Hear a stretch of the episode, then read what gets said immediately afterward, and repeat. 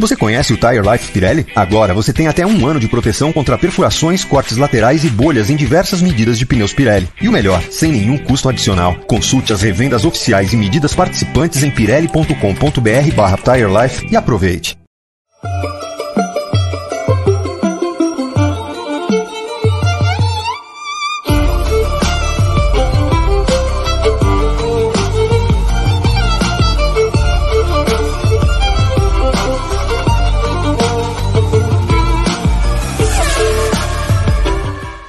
Olá, boa noite. Está começando mais uma edição do Paddock GP, a mesa redonda de automobilismo e motociclismo que você ama, aproveita, gosta, curte, compartilha, dá like e faz muita coisa em três plataformas: YouTube, Facebook e aquela roxinha, né? Que aí fica uma briguinha entre um e outro, não pode falar, não pode falar, bobeira, coisa criancinha. Bom, enfim, não importa. O que importa é que nós temos muita coisa para falar hoje, muita coisa mesmo. O roteiro caiu do programa, porque muita coisa mesmo aconteceu na tarde de hoje para cá.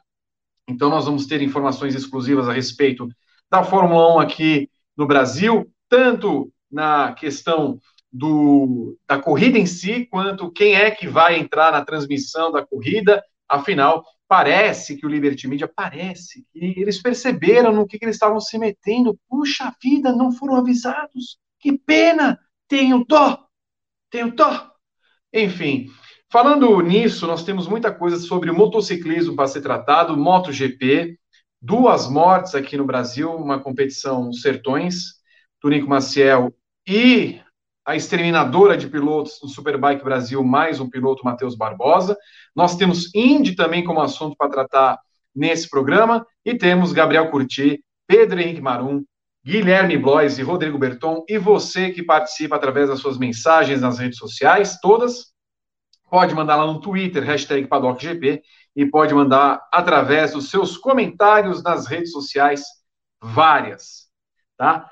Sem mais delongas, o assunto que encerraria o programa vai virar o primeiro, porque ele virou mais frio, que é o GP da Turquia, nesse final de semana, que pode dar a Lewis Hamilton o, te, o, o heptacampeonato, nossa, tetra, o heptacampeonato, coisa que é bem provável que aconteça, afinal o Hamilton tem dominado a temporada e não se estranharia que vencesse a prova de ponta a ponta numa pista Gabriel Curti, que volta ao calendário depois de sete anos, pista que ficou marcada pelas vitórias de Felipe Massa, pela aquela curva 8 maravilhosa, pela briga entre Vettel e Weber em 2010 e tantos outros momentos. Boa noite, Gabriel.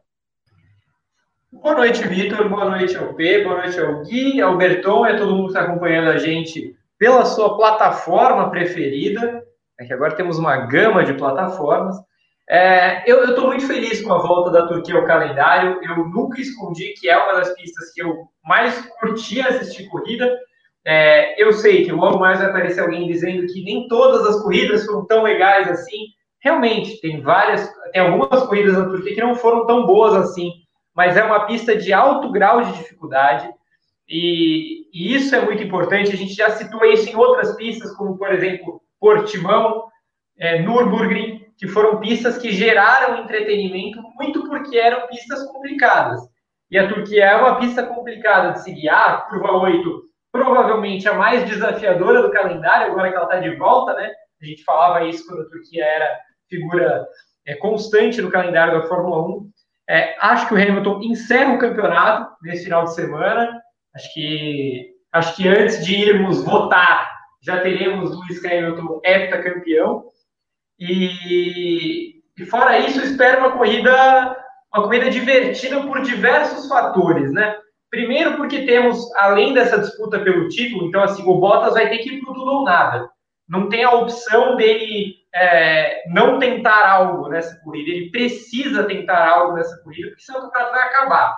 Então a gente vai ter o Bottas numa versão um pouco mais arrojada, talvez até meio desesperada, um Hamilton com a primeira chance de fechar, que é sempre mais complicado, mesmo sendo Hamilton, uma Red Bull que precisa se afirmar enquanto consistência, porque é um carro que tem quebrado muito, então a, o Verstappen vai ao pódio em todas as provas que ele termina, mas ele não termina várias provas porque o carro quebra. Isso é um absurdo.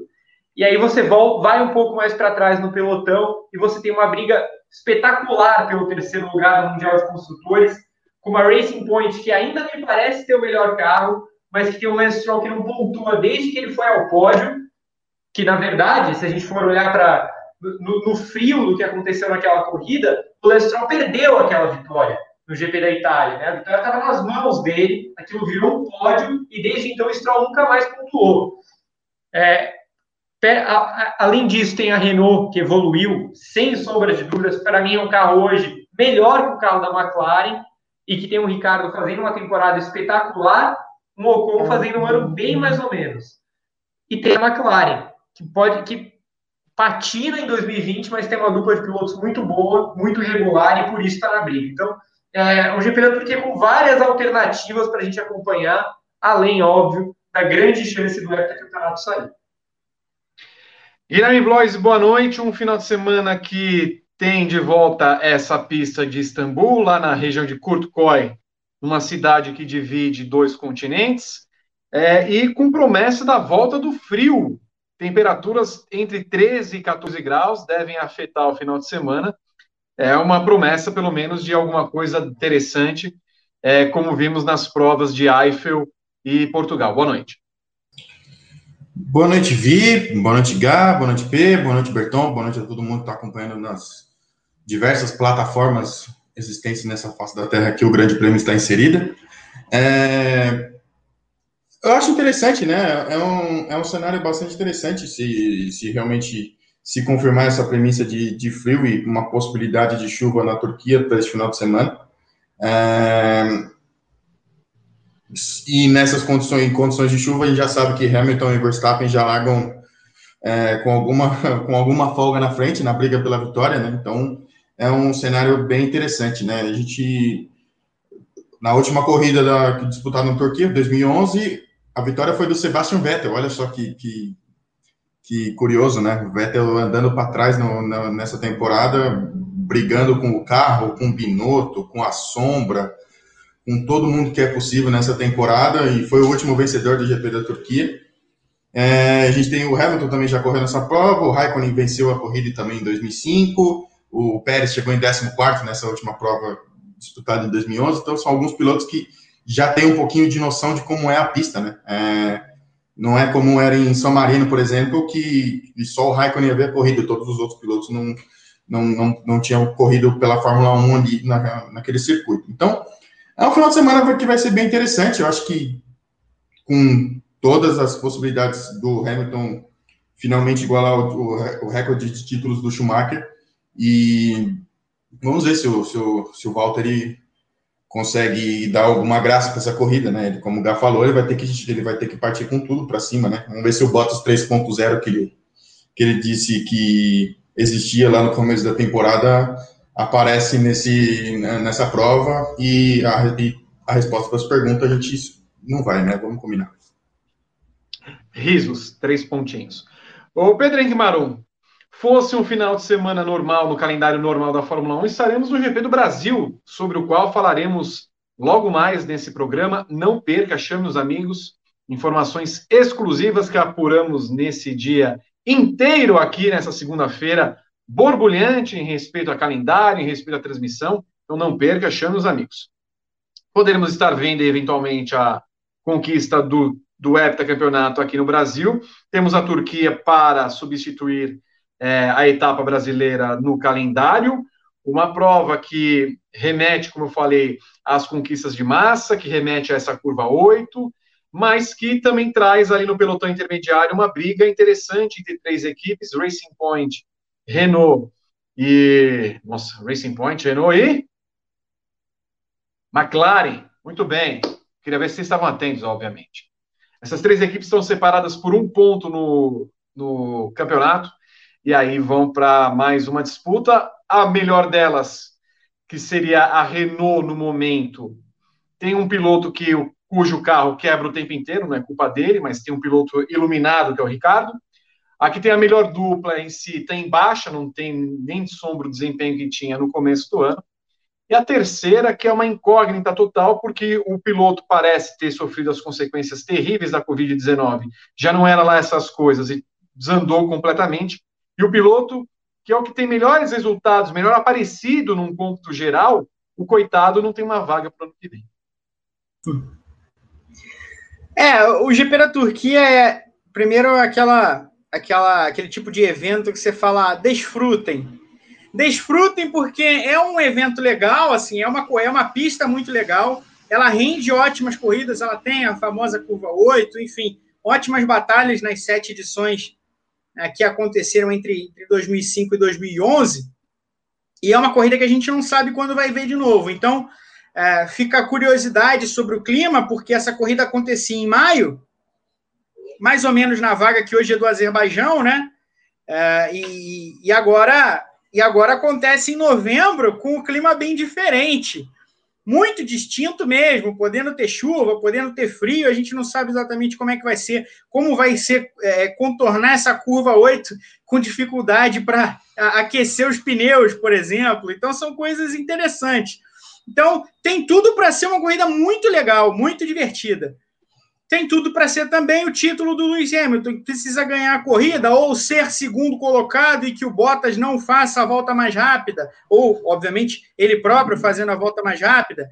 Ah, então é uma boa chance dele, dele ser heptacampeão mundial nesse fim de semana. E essa briga de Racing Point, de McLaren, de Renault, na qual o Charles Leclerc consegue se colocar várias vezes durante essa temporada e conseguiu nas últimas semanas então, é um pelotão intermediário repleto e muito interessante. Nos melhores dias, o Pierre Gasly também consegue se esgueirar nessa briga. Então, é, uma, é um pelotão intermediário grande, grande, que rende boas brigas. Tem um Daniel Kvyat aí de cavanhaque agora, que acabou de sair de, de um quarto lugar, melhor resultado dele no ano. Então, é, a expectativa, e às vezes as pessoas acham que a gente é, é pessimista, que a gente está reclamando demais quando fala das corridas que vem por aí, que espera uma corrida que não seja divertida, uma corrida chata, que nada vai acontecer. Na Turquia, não. Na Turquia, a expectativa é uma das melhores do ano. Ou, ou me responda rapidamente. Rapidamente, entendeu? Rapidamente. Há alguma chance de Azerbaijão e Armênia invadirem o espaço aéreo turco e começarem a brigar pela região do Império Otomano? Imagina aí. Tem a, tem a.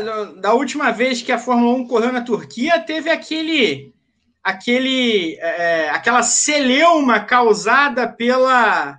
Não foi da última vez, foi num dos últimos anos, né? Que a, acreditaram lá com o presidente da, do, do Chipre do Norte, né, que é uma, é uma quase que uma facção ali do, do, do, do Chipre, é, que é majoritariamente de turcos, né? Então a Turquia é, reconhece aquele país como um país é, independente, mas o restante do mundo não reconhece. Então isso já aconteceu. Lembro disso, os turcos cipriotas, é uma maravilha, grego. Inclusive teve eleição recentemente agora para o parlamento grego cipriota e turco cipriota na pobre ilha do Chipre. Aliás, esperamos um GP do Chipre bem explosivo em breve, já que a Fórmula 1 quer colocar corridas à torto e à direito em todos os lugares.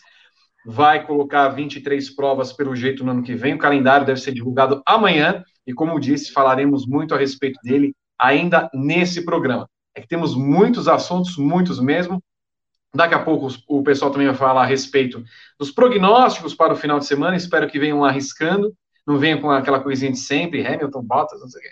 Por favor, né? Eu, no roteiro. Ah, não, pera um pouquinho, pera um pouquinho. Eu, eu senti uma paz nesse programa que foi estranha, percebi.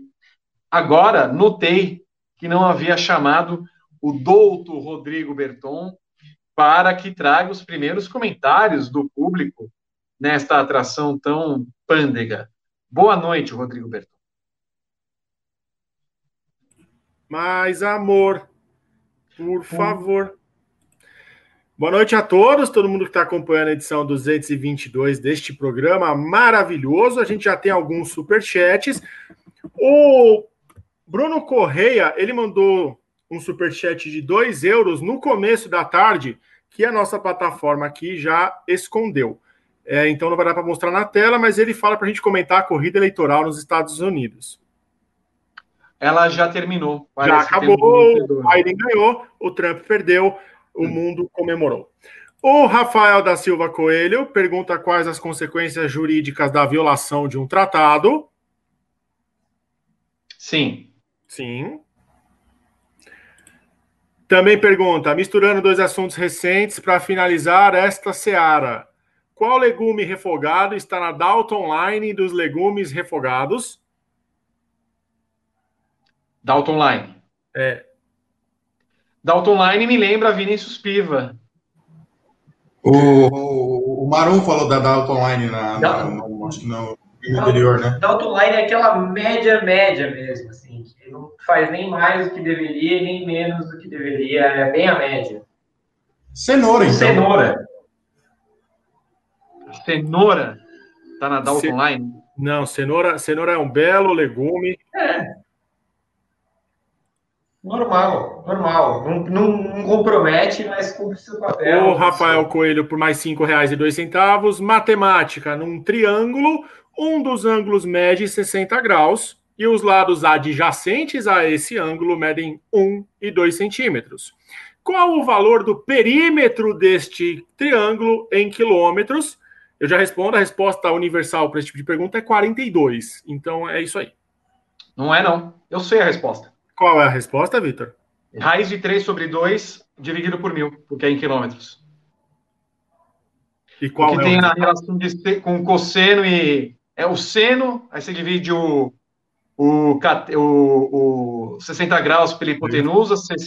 Tenho certeza que é isso. Eu ia falar uma coisa que eu ia ser cancelado pelos.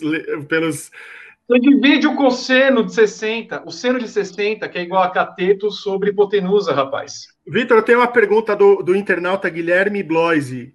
Pois não. Seno bateu forte? Bom, eu vou é. processar, Rafael então, Coelho pedem que vocês analisem o documentário Inside Job. Qual? Vocês assistiram esse documentário? Inside Job? Não. O único o Steve Jobs. Vencedor do Oscar. Documentário vencedor do Oscar fala sobre a crise financeira de 2008. Narrado pelo Matt Damon, se eu não estou enganado. O Anderson Moura mandou cinco reais perguntando se a gente viu a entrevista do Hamilton ao GE, onde ele disse que tinha uma mágoa do Rosberg, mas não ficou muito claro. E se vocês sabem o porquê. Mas se não ficou muito claro, não tem como saber. Você tá muito bravo com, os, com ah, não tô bem hoje, não. Eu não tô bem hoje, não. Porque assim, eu tô, eu tô fazendo o cálculo do cosseno faz o quê? Meia hora. Meia hora eu fiquei calculando aqui. Márcio Vilarinho do Amaral mandou 10 reais. Se o Pérez assinar com a Red Bull, corremos o risco de Huckenberg ficar a pé de novo? Já vou aproveitar aqui, amanhã no Grande Prêmio, uma das, das matérias que abrem o dia, é, fiz um comparativo entre Pérez e Huckenberg com pontos positivos e pontos negativos para que a Red Bull assine ou não assine com eles. Então, já fica o convite aqui, mas sim, se o Pérez assinar, o Hulk vai ficar fora do grid. Se o Hulk assinar, o Pérez vai ficar fora do grid. Dificilmente tem outro cenário que caibam os dois. Essas foram as primeiras mensagens aqui do nosso público. Fica aqui o convite para quem está acompanhando no YouTube. Mande o seu super chat, faça a sua adesão, tal qual Rafa Alves acaba de aderir ao plano Poli. Se não, ele não. quiser se ele quiser aderir ao plano Hat-Trick ou Grand Chelem, ele vai fazer parte do nosso grupo do, do WhatsApp e participar dos nossos programas. Clica aqui embaixo em Seja Membro, escolhe um dos três planos e vem bater um papo com a gente. A gente está te esperando para a resenha, onde o pessoal ele é animado e fala só um pouquinho. Rafa Alves, plano Hat-Trick ou Grand Chelem? Vem fazer parte do nosso grupo, vem receber conteúdo exclusivo, vem participar dos nossos programas. Vem. Estamos te esperando. Ok? Olha só. Segundo assunto, já aviso, não percam, não percam esse programa. Não percam esse programa. Tem muito Fórmula 1 e muito assunto relacionado à categoria. O segundo assunto é engraçado, né? O João, o João Catalão venceu. E o moleque que ninguém previa que fosse que fosse candidato ao título, eis que a Suzuki pode fazer barba, cabelo e bigode, porque é a moto que está tá sobrando. E a Yamaha, Pedro Henrique Marum, a Yamaha é um caso à parte, caso à parte, que, que, que, que desgraça, que, que horror. Meu Deus do céu, olha só, o GP da Europa vencido por Joamir da Suzuki, Alex Rins ficou na segunda colocação, e no final das contas, já podemos ter o João Mir como campeão na etapa desse final de semana.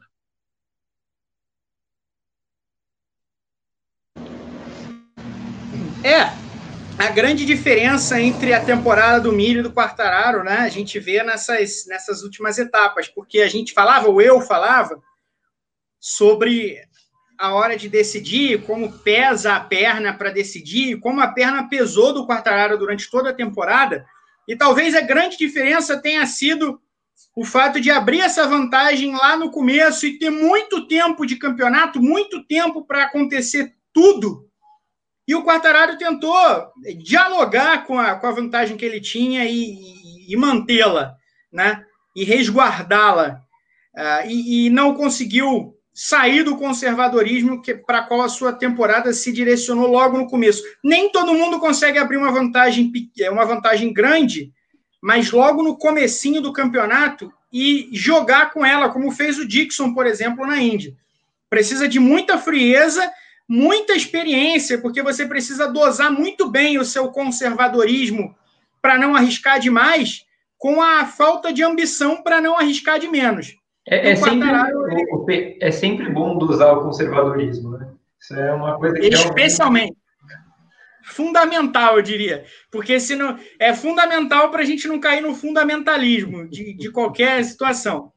É, então, o, o, o Joamir, ele, ele assume essa, essa ponta no fim, consegue abrir vantagem, não uma vantagem tão grande, embora a gente, a gente também vinha falando aqui que a diferença real nesse momento a medir ela dele contra o companheiro, porque a Suzuki parece tão na frente das demais, e aí ele vem para fazer o que faltava na temporada dele. Ele é, caminha muito bem no, no, GP da Europa, vence, ele já vinha guiando muito bem nas últimas etapas, a, a vitória estava passando ao largo por algumas, é, algumas questões, precisava de, de ajustes para finalizar, dessa vez ele finalizou, o Mir é, não era cotado como um dos favoritos a esse título, né? E, sem Marques, todo mundo naturalmente ia falar o Quartararo que abriu, do próprio Rossi, ia falar o Dovizioso, grande favorito, ia falar do Alex Sins, que despontou como um grande nome no ano passado,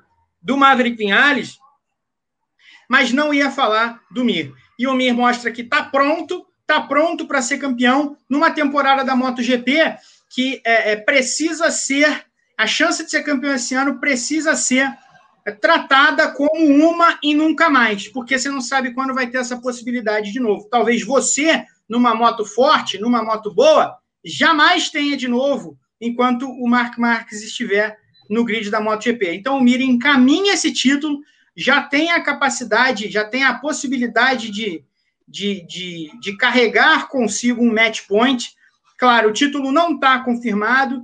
Ah, o Rins ainda está espreita, um erro, uma queda, ainda abre uma porta grande para o momento da decisão, mas o Mir faz o que a temporada pedia que ele fizesse. Não controlasse a vantagem, não fizesse o que tentaram fazer antes dele e falharam, mas partir para ser campeão. Para ser campeão, não porque os outros não conseguiram, mas porque você foi mais rápido. Faltava vitória, não falta mais. O Mir é, a gente não sabe o que vai acontecer nesse finalzinho de temporada, mas o Mira encaminha uma temporada campeã, uma temporada vencedora, com todos os méritos possíveis. Gabriel Curti, por outro lado, nós temos né, a confissão da derrota. Enquanto alguns derrotados ao longo do final de semana não assumiram que perderam, foi lá Fabio Quartararo para admitir que não tem mais chances. E é uma decepção e tanto pelo início de temporada que ele fez, mas principalmente pelo que se esperava dele. Numa temporada sem Mark Marx, era ele quem deveria ter brilhado e isso não aconteceu. É muito doido a gente falar assim de um piloto que está na segunda temporada por uma equipe cliente, né, satélite, e, e que liderou boa parte do campeonato. Mas Fabio Quartararo é sim uma das grandes decepções da temporada 2020, pela forma como ele não conseguiu lidar com a pressão e não conseguiu lidar com o fato de ter um título palpável. Ele não conseguiu agarrar uma oportunidade que era muito real. É, ele sentiu a pressão, ele fez corridas ultra conservadoras quando ele estava na frente, ele cometeu erros quando ele viu que a distância foi diminuindo, quando ele viu que a Suzuki era melhor do que a Yamaha, e não demorou muito para ele ver isso, né? A gente está falando isso aqui há meses já. É, a, o, o Mir e o Rins nem estavam lá na frente ainda, a gente já estava falando: olha, a Suzuki é a única moto que consegue andar bem em qualquer tipo de pista, em qualquer tipo de condição. E a Yamaha foi sentindo o golpe. Você tem um Vinhales que toda corrida perde umas 15 posições na largada, e aí precisa remar de volta, não consegue chegar lá. O Quartararo, que é, é difícil explicar como ele sucumbiu esse ano. E, e, óbvio, ele ainda vai ter muitos anos para fazer melhor lá na frente. Ele é muito novo, ele é muito jovem, é, mas ele sucumbiu à pressão nesse ano. Ele sentiu o momento. É, e o Mir foi completamente o contrário disso. Eu acho que é, foi impressionante a forma como o Mir soube agarrar essa liderança, é, espantou aquela possibilidade de ser um campeão sem vitória porque vamos considerar que ontem o Rins vencesse a corrida com o Mir em segundo. O Mir ainda seria amplamente favorito ao título e favorito a vencer sem vitória, a ser campeão sem vitória. Mas ele não quis. É, ele quis ir além. Ele foi agressivo. Ele foi para cima do companheiro de equipe, levou a primeira posição. Ele já tinha feito uma ultrapassagem arrojada em cima do Paul Spargaró, que valia a segunda colocação. É, a temporada do Mir é praticamente irretocável. Ele queimou minha língua de uma forma assim impressionante mesmo. É, eu, eu, lembro quando a gente gravou o Padocast antes da temporada, que eu falava com a Juliana, com a Natália, perguntei: olha, é, é exagero pensar que o Mir, se não fizer uma temporada regular, ele saia da Suzuki?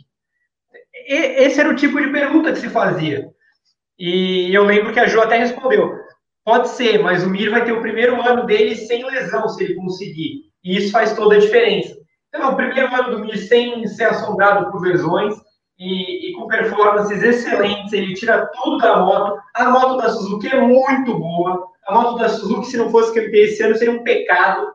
Né? Então, a, a, a, gente chegou ao momento em que a Suzuki não só tem o primeiro colocado e o terceiro no desempate, né, porque o Rins está empatado com o Quartararo, mas a Suzuki assume a liderança dos construtores, a Suzuki dispara na liderança do campeonato de equipes, e sinceramente, é, se ela não fizer barba, cabelo e bigode, eu vou ficar muito surpreso. Ela tem tudo para ganhar os três títulos e ter campeão e vice, com o Mir campeão. E outra decepção, Guilherme Blois, é a Yamaha, que passou por uma polêmica sobre a questão dos seus motores irregulares, lhe foram retirados pontos nos campeonatos de construtores e equipes, não tiraram no de pilotos, o que gerou também uma crítica dos próprios pilotos que são de outras marcas, mas no final das contas parece que essa prova foi uma vingança, porque todo mundo foi mal. Muito mal, né, Vi? A gente viu nossa, o, o, o Rossi abandonou na quarta ou quinta volta, foi voltando do, da, da Covid-19, né, depois de duas provas. É, foi um final de semana horrível para a Yamaha, né? É, para se esquecer também, para se esquecer. É, teve uma condescendência ali da, da FIM, né? Pra, na, na, questão da punição, não aplicou tanto aos pilotos, como você mesmo falou. E o, o Vinhares, Jesus amado, até quando? Até quando? Sério, cara, é inacreditável o que esse cara faz. Assim, ele, ele oscila demais, assim, ele oscila demais. Ele largou dos boxes, não andou nada o final de semana todo. É, brigou com o Quartararo e olha lá, chegou até. Andou no, no em último lugar no, no, final de semana, acho que você terminou nos, nos pilotos que terminaram a prova, ele foi o penúltimo, se eu não me engano.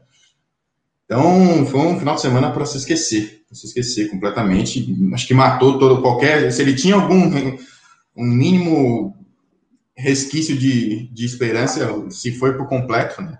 Se for por completo. A Suzuki faz um ano espetacular, né, Vi? É, fez uma dobradinha depois de 38 anos, né? Acho que a última, a última, a última dobradinha tinha sido em 1982 no GP da Alemanha. Então, muito tempo, assim. Prova a, qualidade da moto, né? A gente vem falando isso durante o ano, né? É uma moto extremamente regular, né? Anda bem em todas as condições de pista que, que se apresentaram durante o ano, né? E para o Rinzo fica questionamento, né? Ele não correu a primeira prova porque ele estava machucado, ele não pôde correr. É, o, o, que ele poderia ter feito naquela prova, que poderia chegar nesse, nessa, nessa reta final, talvez com, com uma chance maior de título, né? Mas se o, o Mir sendo campeão vai ser vai ser extremamente justo, né? A temporada dele é espetacular. Eu acho que com a vitória no final de semana que faltava para ele, né? A gente debateu isso semana passada, que, que precisava. Hum, a única coisa que faltava era, era, a vitória, né? Ele já tinha vários pódios, ele é extremamente regular, mas eu, particularmente, não sou muito afetuoso a campeões sem vencer durante a temporada, né? Eles têm, têm lógico, o regulamento permite, mas né, a gente não, não dá para brigar contra isso. Mas eu, particularmente, não sou muito, não sou muito fã disso. Então, acho que o Mir está com sete dedos dos dez possíveis na, na taça da MotoGP em 2020. Sete dedos, que bom. Me Só queria destacar uma coisa.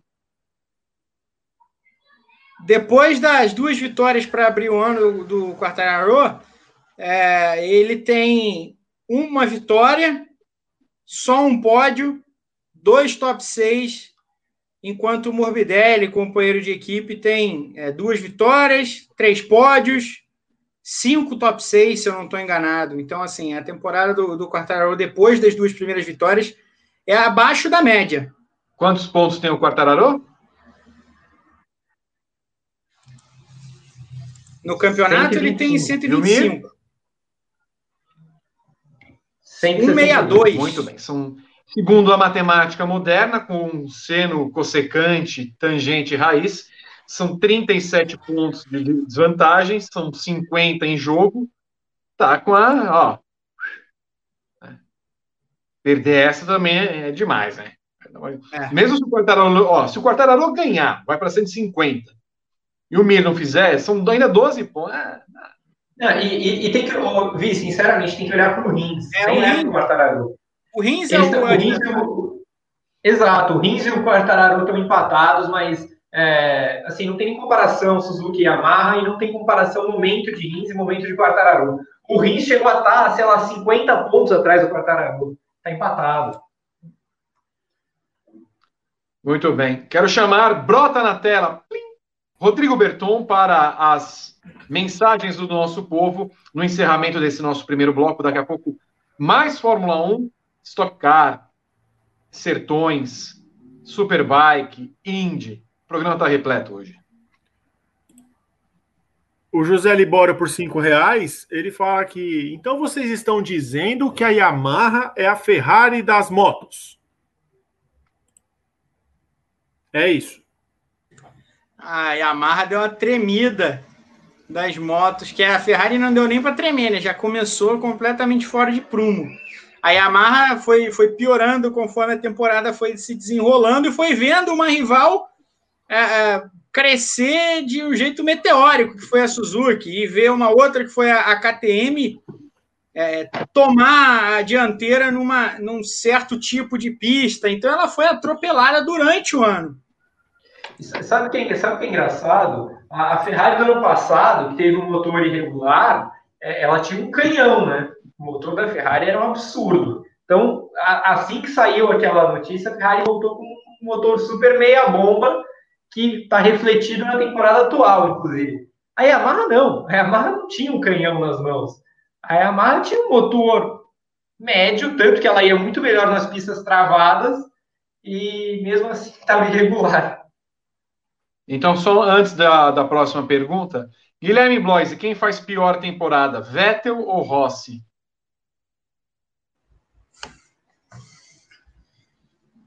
Veto. Pedro Henrique Maru? Vettel. Gabriel Curti? Vettel. Rodrigo Berton? Mas o, o, o contexto é bem desfavorável. É bem pior que o contexto do Rossi. O Vettel faz uma temporada pior. Peço a ajuda de Sinira Arruda, Plácido Mainaya Nunes e outros jurados do Troféu Imprensa? É, e Sônia Abrão e Nelson Rubens. Ok. O Vando Monteiro da Silva, que é um dos nossos jurados no grupo do WhatsApp, ele fala que o Gabriel Curti vem avisando desde 1912 que a Suzuki era pedra cantada. E o Sérgio Teles, será que mesmo com o Mark Marques a Suzuki estaria dando trabalho? É, é, muito difícil a gente fazer esse exercício de projeção, porque ao mesmo tempo que a Suzuki é muito melhor do que a Suzuki era no ano passado, é, quantas vezes a gente não viu a melhor moto ser amassada pelo Marques? Então, por exemplo, a gente viu um Dovizioso com uma Ducati superior dar muito trabalho para o Marques e perder na última prova. Ok. É, eu acho que isso talvez pudesse acontecer. É, o Mir ou o Rins darem muito trabalho para o Marques com uma moto superior. Mas no fim das contas, a gente está falando de alguém que nos últimos, nos últimos anos amassou os seus concorrentes, né? Então eu acho muito complicado fazer essa projeção de que o Marx estaria nesse bolo de confusão ou que ele seria realmente acossado pela Suzuki. Eu acho que ele seria favorito como ele vai ser o que vem é, quando ele voltar. A gente não tem ideia do que é a Honda, né? Essa aqui é a verdade. Sem o Moto, sem o, o Motos não, sem o Marques a gente perde totalmente o norte do que é a Honda. Motos? Marque Motos. Seis. Olha, que sacanagem relembrar isso no, no, meio do programa. Bom, esses foram os comentários da MotoGP, Vitor. É, quero deixar o convite aqui para todo mundo que ainda não se inscreveu no canal, deixar aqui embaixo o like e clicar em inscrever-se e ir no sininho para ativar as, as notificações. E clicando em Seja Membro, você pode escolher um dos três planos. Os planos Hattrick e Grand Excelente dão direito a participar do grupo do WhatsApp, onde a galera fala o dia inteiro sobre o esporte a motor. A gente acorda e a galera já está lá batendo papo durante a madrugada. E a gente, não falou, a gente não falou ainda, Vitor, a meta do programa de hoje é de mil likes, como uhum. sempre. No momento, nós temos 334 likes, então 334 para mil representa o que em fração? Ah, é um terço, praticamente. Boa. Ah, eu fiz Kumon. Eu fiz Kumon. Você está me tirando? Eu fui para Londrina. Olha só, é, eu. Aliás, nós batemos 150 likes no começo do programa, não? Não. Então não terá time extended, a não ser se batermos a meta de mil likes. Nós estamos encerrando o primeiro bloco do nosso Paddock GP hoje. Vi, só posso só dar uma informação do, da MotoGP aqui? Claro. É, o portal deu, o The Race do, do da Inglaterra está cravando a saída do Dovizioso do grid para 2021. Né? O Dovizioso muito provavelmente vai tirar um ano sabático ano que vem. Né? Tá, tá perto de ser anunciada. Tá só essa informação para complementar antes da gente encerrar. É aquele ano sabático a lá Lorenzo, pelo jeito vai ser um ano sabático de muitos, né? É, eu acho que eu acho que infelizmente sim, é, infelizmente principalmente porque é a pior temporada do do, do Zioso, é, da pior forma possível, porque era um ano em que, em que se a gente imaginasse as motos muito próximas, é, ele era o favorito, assim não tinha muito o que dizer. O Quartararo vivia um grande momento, foi o cara que mais ameaçou o Marques ano passado, mas o Dovizioso foi quem ameaçou a era Marques mais vezes. Então, é muito amargo que ele esteja saindo dessa forma. Eu acho um baita piloto, mas ele não aproveitou as oportunidades e também, óbvio, pesa uma Ducati muito inoperante que ele teve nas mãos essa temporada, uma Ducati que lembrou bastante, é, em vários momentos, aquela Ducati pré-Case Stoner, em que ninguém dava jeito. Muito bem. Nós estamos encerrando o primeiro bloco do Paddock GP. Daqui a pouco teremos mais Fórmula 1, notícias exclusivas a respeito do GP do Brasil, sobre o calendário 2021 da categoria, sobre transmissão aqui para o território brasileiro. No próximo bloco, um bloco, assim a gente leva às vezes na brincadeira, um bloco bem mais sério, porque trataremos a respeito de duas mortes que tivemos no Rally, Sertões, com o Tunico Maciel, e depois na Superbike com o Matheus Barbosa, e trataremos muito a respeito de como ainda é possível termos é, corridas em Interlagos e a Superbike na ativa. Voltamos daqui a pouco. Você conhece o Tire Life Pirelli? Agora você tem até um ano de proteção contra perfurações, cortes laterais e bolhas em diversas medidas de pneus Pirelli. E o melhor, sem nenhum custo adicional. Consulte as revendas oficiais e medidas participantes em pirelli.com.br barra Tire Life e aproveite. De volta com o segundo bloco do Paddock GP, que é um bloco que vai se concentrar em terras nacionais, em terras brasileiras, é, pelo que aconteceu nos últimos dois dias. Primeiro que no final de semana nós tivemos a volta uh, questionável do, da Superbike Brasil, uma categoria que sabemos que nos últimos três anos contou com uma morte em cada ano nas realizações de corridas em Interlagos. Aconteceu de novo nesse final de semana. O piloto Matheus Barbosa, de 22 anos, acabou se acidentando ali na subida da junção é, dando de frente com a sua moto numa mureta e também no alambrado. As cenas são fortes, é, quem teve oportunidade de ver nas várias mídias, inclusive no Grande Prêmio, viu logo de cara que era um acidente assustador, cujo resultado foi basicamente a morte instantânea de um piloto, piloto da, da Kawasaki, é, que corria já no campeonato havia algum tempo. É, houve a liberação nesse final de semana do campeonato porque as regras, a lei, os decretos aqui de São Paulo permitiram a volta de práticas esportivas no Autódromo de Interlagos. Mas nós sabemos bem, Gabriel, e cada vez mais que discutimos esse assunto, Interlagos não é uma pista feita para motos. E continua a saga de se notar que a Superbike Brasil não dispõe das condições de segurança é, maiores, principalmente nas áreas onde temos é, muros, para que haja, por exemplo, um efeito é, de amortecimento dos pilotos no caso de uma queda ou num acidente grave como esse. Ali na junção, inclusive, não havia sequer qualquer proteção para um piloto. Talvez porque eles pensem, ah, não vai cair ninguém aqui.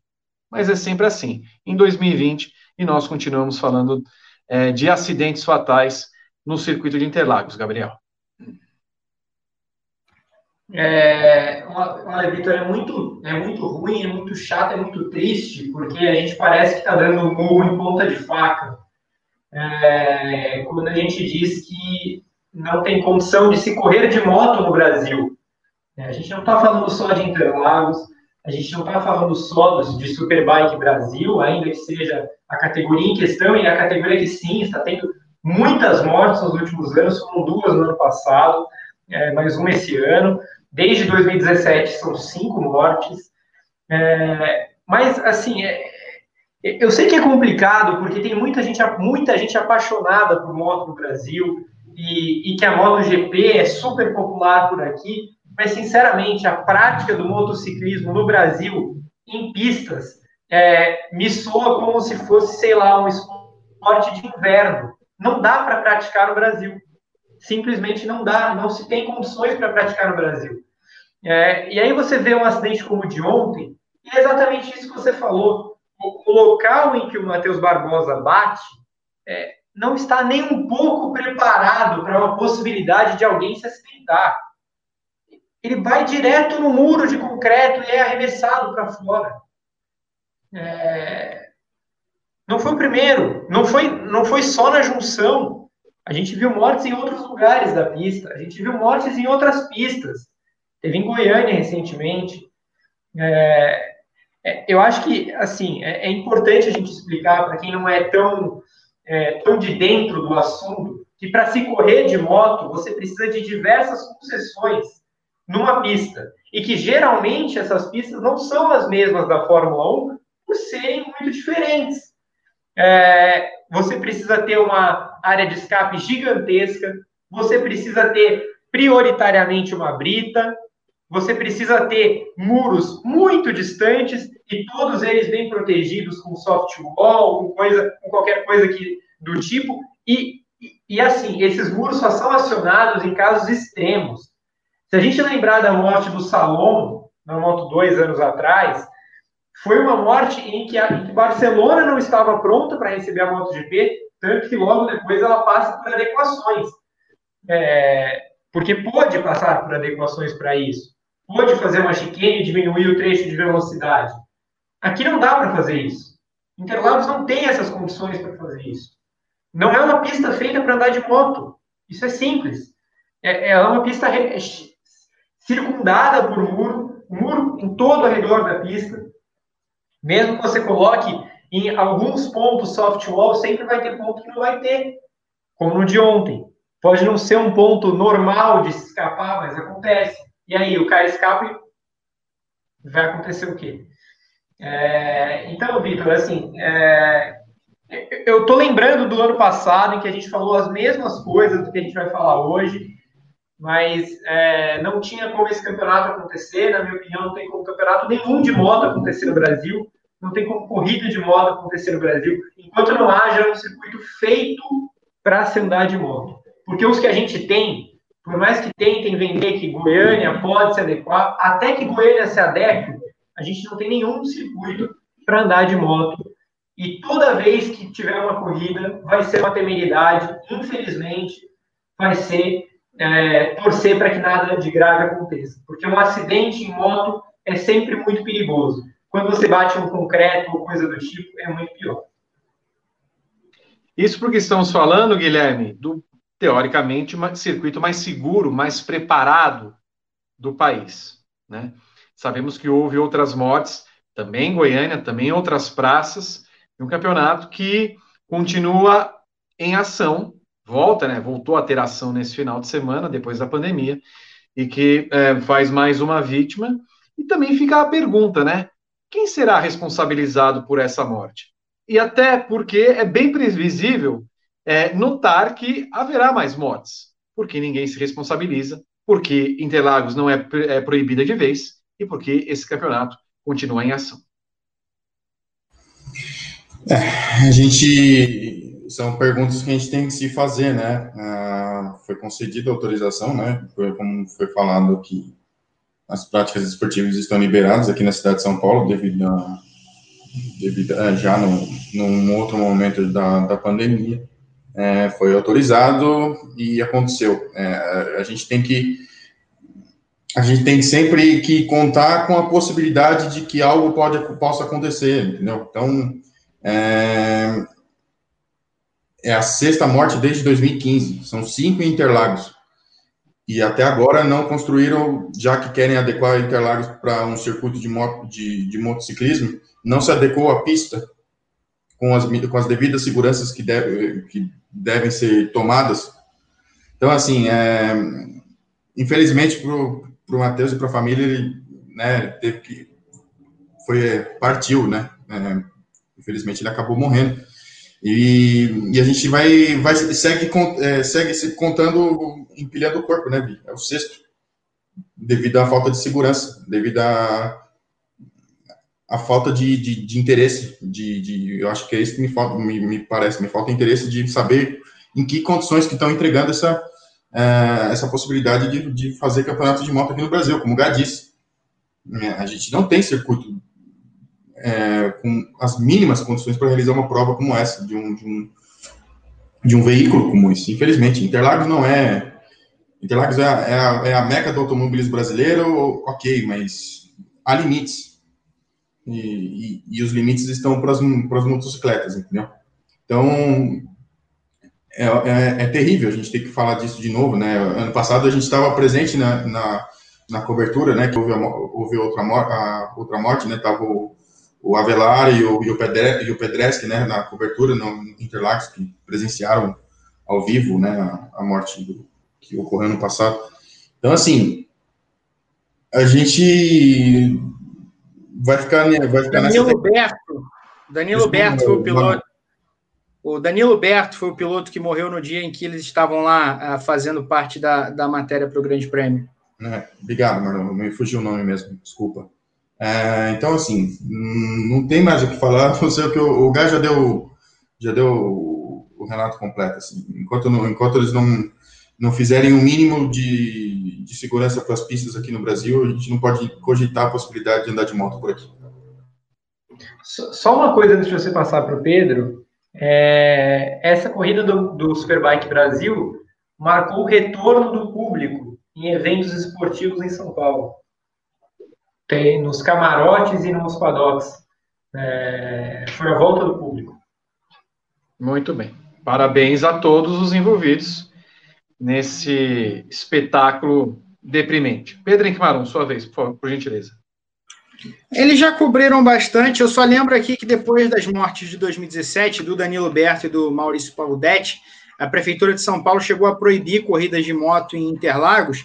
E aí eu estava até lendo aqui, enquanto eles estavam falando, uh, quando que foi em julho que a Prefeitura, em julho de 2019, acho, a Prefeitura voltou a liberar as corridas. Uh, e aí eu vejo as medidas que o Superbike Brasil teve que apresentar, a maioria delas com relação a pilotos, né?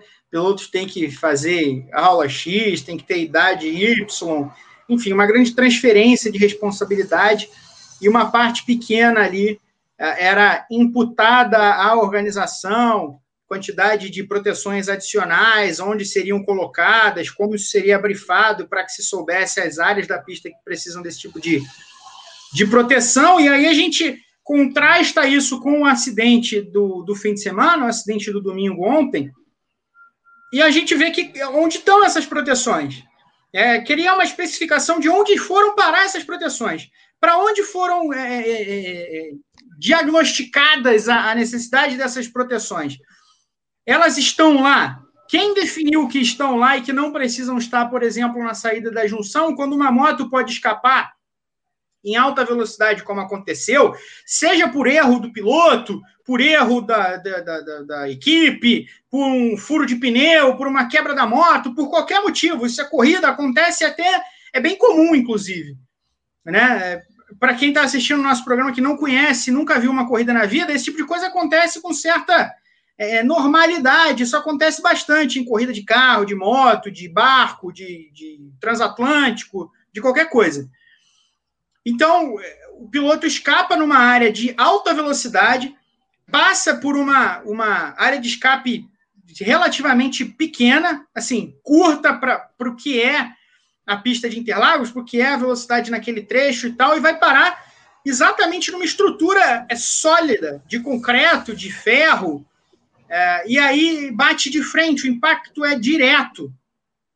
A imagem é fortíssima. Na verdade, eu aconselho a quem não, quem não tem o estômago forte é nem, tem nem procurar, nem olhar, nem ver. É, eu vi e queria ter, não ter visto, para ser bem sincero. É, e, e, e, cadê a proteção? Onde é que foi parar essa proteção? Então, assim, a gente já falou da irresponsabilidade do Superbike Brasil, a gente fez uma matéria grande, eu, eu fiz em parceria com a Juliana Tesser no começo do ano, falando sobre uma série de, de falsificação de documento, né? É, chancela da, da FIM, que foi colocada em uma análise que não teve nada de fim, a FIM não se mete nessas coisas, afirmou para a gente que não se meteu, que não tinha nada com isso, mas estava lá o nome da FIM, enfim, quem tinha, em tese, anotado o documento, é, um funcionário do SESC, também disse que não tinha nada com isso, enfim, uma loucura. Então a gente sabe a irresponsabilidade que é o Superbike Brasil. Mas e a Prefeitura de São Paulo? Quem foi o responsável por liberar essas corridas? Por que liberou? É, é, o que fez ele liberar? A, a medida extra apresentada pelo Superbike de que ia é, brifar os organizadores para fazer, para que fizessem é, é, é, trechos específicos de proteção, novas estruturas. Cadê essas estruturas? Onde foram parar? Quem é que está no centro dessa supervisão? Quem é que está acompanhando isso? Quem é que está vendo se essas estruturas de proteção estão sendo utilizadas, estão sendo pensadas, colocadas o suficiente? Claramente não estão sendo colocadas o suficiente. É, mas onde estão sendo colocadas e por quê? A Prefeitura de São Paulo não vai assumir responsabilidade, não assume responsabilidade. Toda, todo ano morre um cara. A gente sabe que o, o esporte a motor ele lida com a morte. É triste, mas é um tanto quanto normal. Essas coisas acontecem. Agora, não há outra categoria de corrida no ano é, que, que, seja anual, né? Tirando essas competições tipo o TT da Ilha de Man, porque isso aí é uma outra, como a loucura. Isso é uma outra questão. Mas é, é, nem o Rally Dakar mata uma pessoa por ano hoje em dia mais, um piloto por ano, como, como mata o, o Superbike Brasil. Nenhuma outra categoria do mundo que corre em circuito fechado tem, uma, tem um número como esse, de uma morte anual, pelo menos. Não existe isso. Essa categoria deveria ser ejetada da face da terra. O Superbike Brasil precisa acabar. Acabar. A gente fica discutindo aqui sobre coisas, a necessidade de proteção, a necessidade de. O Superbike Brasil precisa acabar. Essas pessoas que estão no comando dessa categoria não têm capacidade, não têm responsabilidade para lidar com uma categoria que joga com a vida das pessoas. Esses caras não podem comandar uma categoria esportiva no Brasil, em lugar nenhum.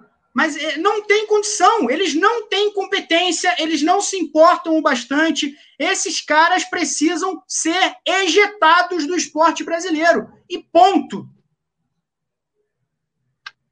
Muito bem, e até ao vivo peço que Pedro Henrique Marum, Juliana Tesser, as pessoas que fazem a cobertura da moto e do nosso jornalismo do Grande Prêmio, é, gostaria de reavivar esse caso. Até havia esquecido realmente da questão da falsificação de documentos. Vamos atrás da FIM para saber em que pé está essa investigação que a FIM fazia naquele momento da falsificação é, de é, documentos, pareceres que havia nome de pessoas da própria entidade que ela falava, e ela falou: não, nunca expedimos comunicado algum ou parecer algum a respeito. Então, peço a vocês que a gente vá atrás disso mais uma vez.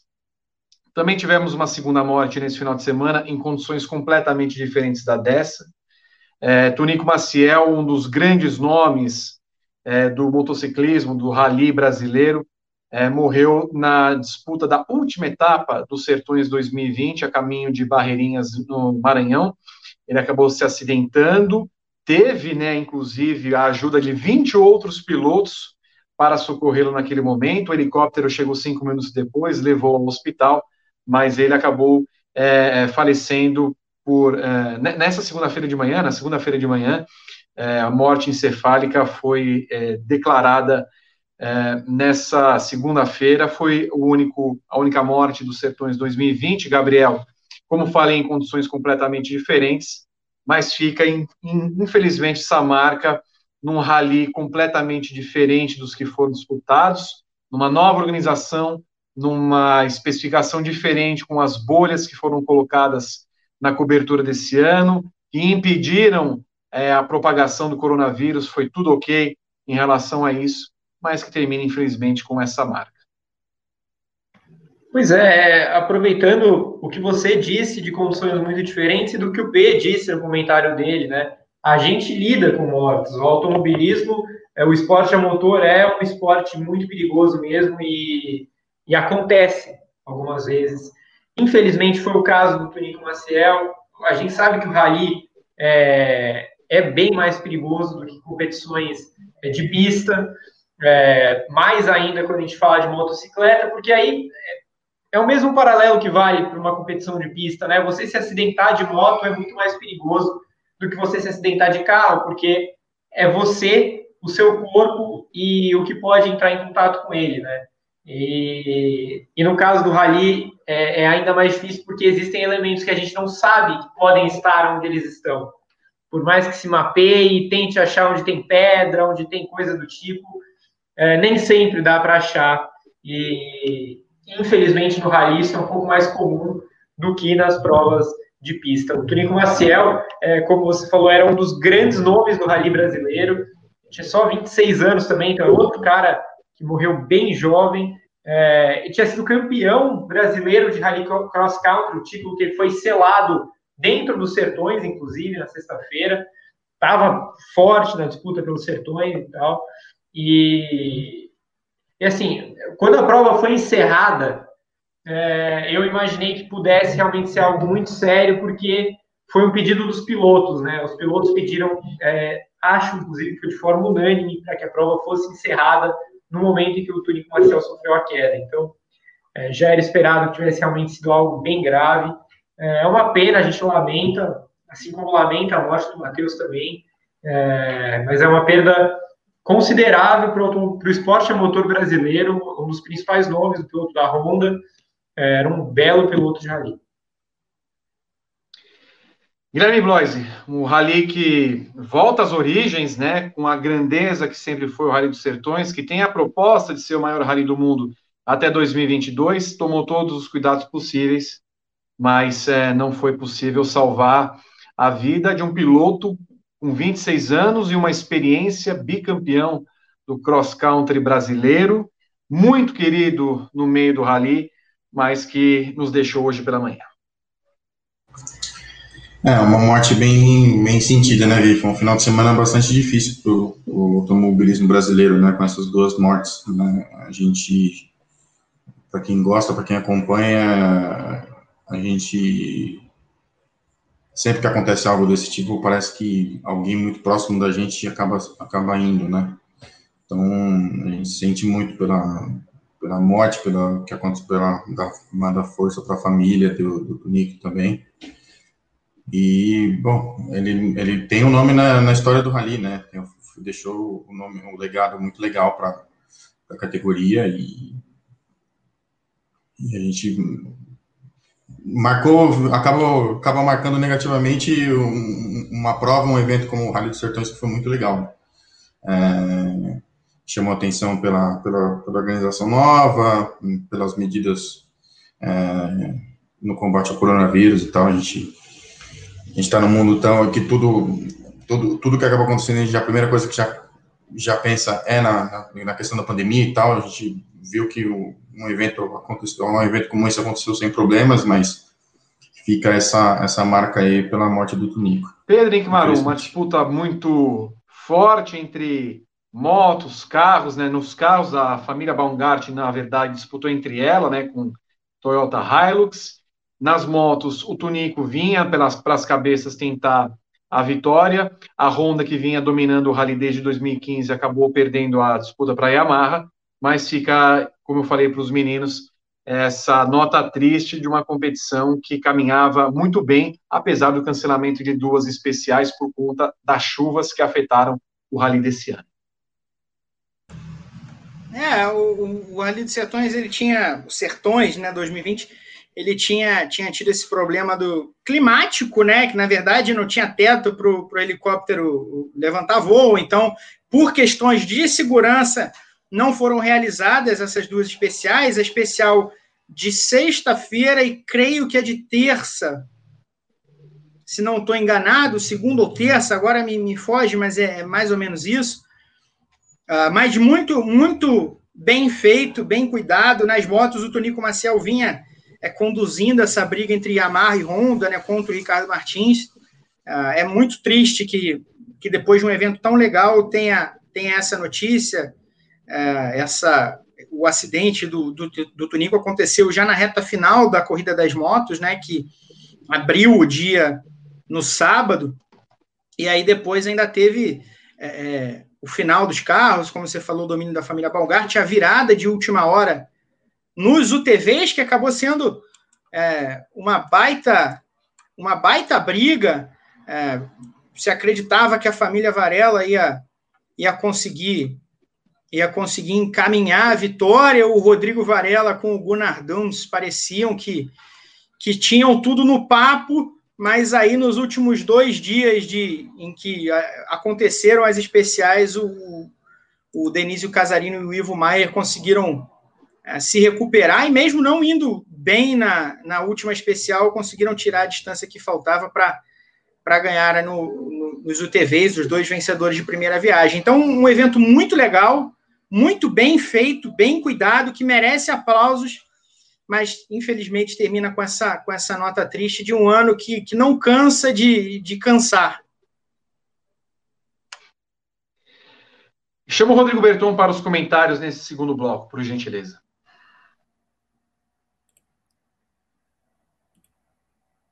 O José Libório mandou cinco reais, mandando parabéns para o Marum. Quem tem que promover e alugar autódromo não pode transferir aos pilotos as responsabilidades que deveriam ser da organização.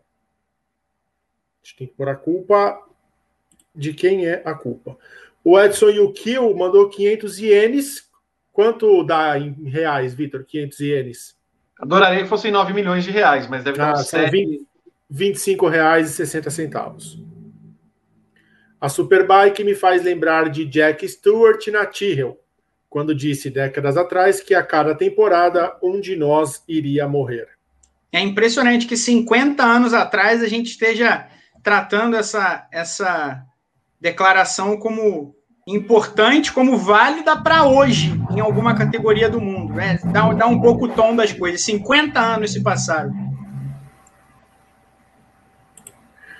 O Sérgio Teres disse que o desabafo do Marum merece o like, eu concordo. Temos poucos likes, Vitor. Então, eu acho que agora tem que. Agora nós temos 423 likes. Não, não é possível. Era 334, é. agora é 423. Não é, não dá. Eu não tenho mais vontade. Eu vou embora. Mentira da tempo. O canal Start Your Engine diz que 500 ienes dá uns 300 mil reais e compram 5 onigiris. Ou um temaquinha bem hoje, hein? Ou um sushizinho, eu ia ficar feliz. Oh. E essas foram as mensagens por enquanto. Aproveitando que estamos falando de automobilismo brasileiro, nós tivemos no final de semana mais uma tripla rodada da Stock Car.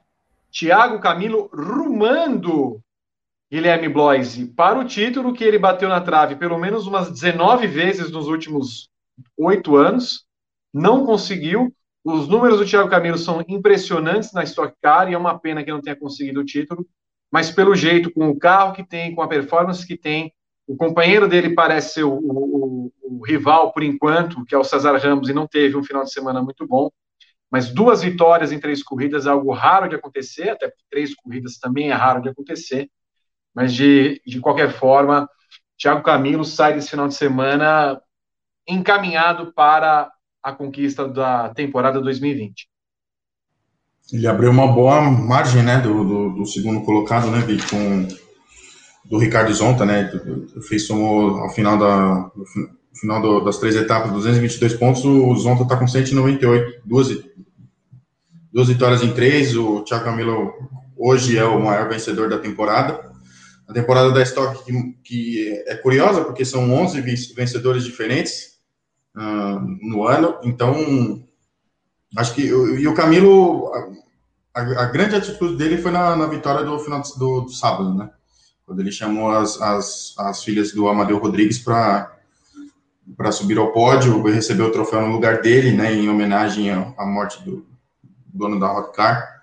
Então, foi, foi uma cena muito bonita, muito emocionante também. Então, ele larga bem, né, Vi? Tá, tá, tá caminhando bem para conquistar finalmente esse título na estoque. É, abriu uma boa margem de pontos com, é, com essas duas vitórias. Duas vitórias muito difíceis, né?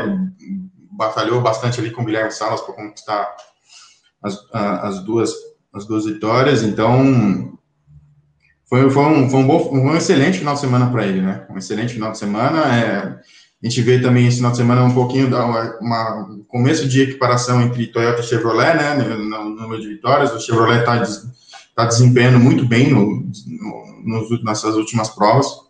É, ao contrário do que a gente imaginava no começo da temporada, que ia ser um atropelo da Toyota, a gente vê que, que a coisa já não está tão, tão assim. Então, foi, foi um, um ótimo final de semana dele, né? E tem um ótimo final de semana do Daniel Serra também, né? Conquistou mais pódios também, está com 190 pontos, está ali no bolo, né? É um piloto que a gente não pode descartar. É, são seis pilotos na, com, com, chances reais de título e o Daniel Serra está entre eles. Então, tem muita coisa para ser decidida aí nas próximas três etapas: uma rodada dupla em Goiânia e a rodada final em dezembro em Interlagos. Pedro Henrique Marum, tivemos também esse Guilherme Salas, que é um menino que tenta se recolocar na Stock Car, ali com a KTF, ótimo desempenho também dele no final de semana, e também tivemos uma aproximação, ainda que não muito, uh, não muito igualitária da Chevrolet à Toyota, mas a Toyota tem levado vantagem no campeonato 2020. É, o campeonato que se embola, né? O, o Thiago Camilo. o, cara, o Thiago Camilo vai ser muita injustiça se o Thiago Camilo chegar no final da carreira dele e não for campeão da Stock Car. Vai ser uma loucura dessas que acontece às vezes no esporte, mas que a gente só tem a, a lamentar. O Thiago Camilo é, merece ter pelo menos um título é, na, na categoria.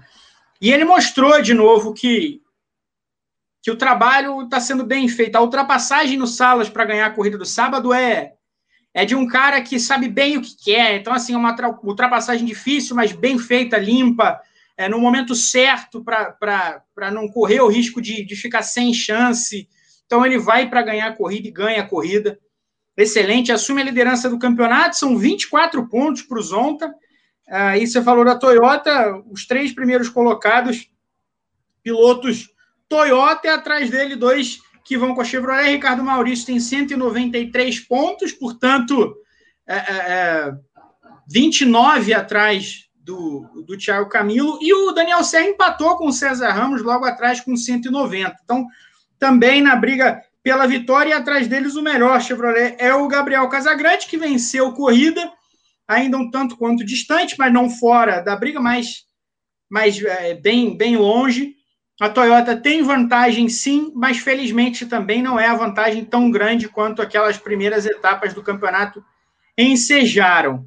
É, o, o Thiago Camilo faz muito bem o papel de piloto que anda numa temporada campeã. Ele teve uma temporada campeã ano passado e nesse fim de semana ele volta a, a puxar os adversários consigo. Os caras sabem que, que precisam perseguir o Camilo e bater o Camilo daqui para frente. Ele é o único com três vitórias no ano. Uh, um grande fim de semana. E o Guilherme Salas, que é um piloto talentosíssimo, dos mais talentosos pilotos jovens do Brasil. Teve uma passagem relâmpago pela Stock Car há, alguns anos. É, não estava, talvez, não tivesse pronto, é, e, a situação, as circunstâncias em que ele foi colocado também não eram ideais, mas foi preparado no ano passado, teve uma temporada muito madura na, na categoria próxima à Stock Car, né? É, e, e já estava na cara que ia ganhar a chance nesse ano, ganhou a chance nesse ano. Ele tem, nesse momento, 134 pontos no, no campeonato. Ah, é o, o piloto que a KTF precisava que ele fosse nesse ano, se aclimata na Stock Car com um bom ano e tomara tenha carro para brigar por vitórias constantes a partir do ano que vem. É um piloto muito talentoso e deu mais uma demonstração disso nesse fim de semana. Daqui a pouco teremos Fórmula 1, não esqueça, GP do Brasil, nós teremos calendário 2021, não perca o próximo bloco do é, Paddock GP. O Gabriel Curti tem sido um crítico feroz da, das performances das corridas da Stock Car nesse ano. Gostou, Gabriel, pelo menos dessas? Gostei, gostei. Para mim foi, foi a melhor, foram as melhores etapas, né? Porque foram foi uma, uma rodada tripla que, na verdade, eram duas em uma, né? A etapa de sábado era uma etapa e domingo as duas corridas formavam outra etapa. E eu gostei muito, sim. Acho que, que não dá para não destacar esses dois caras, Camilo e Salas, porque eles foram os protagonistas das corridas de, da corrida de sábado e da corrida 1 de domingo, que é a principal corrida de domingo, ou pelo menos deveria ser. É, mas, mas, eu acho incrível como essas histórias se construíram na prova, com o Salas, que foi extremamente arrojado nas duas provas, porque ele parou e não trocou os pneus, e por isso ele voltou na frente.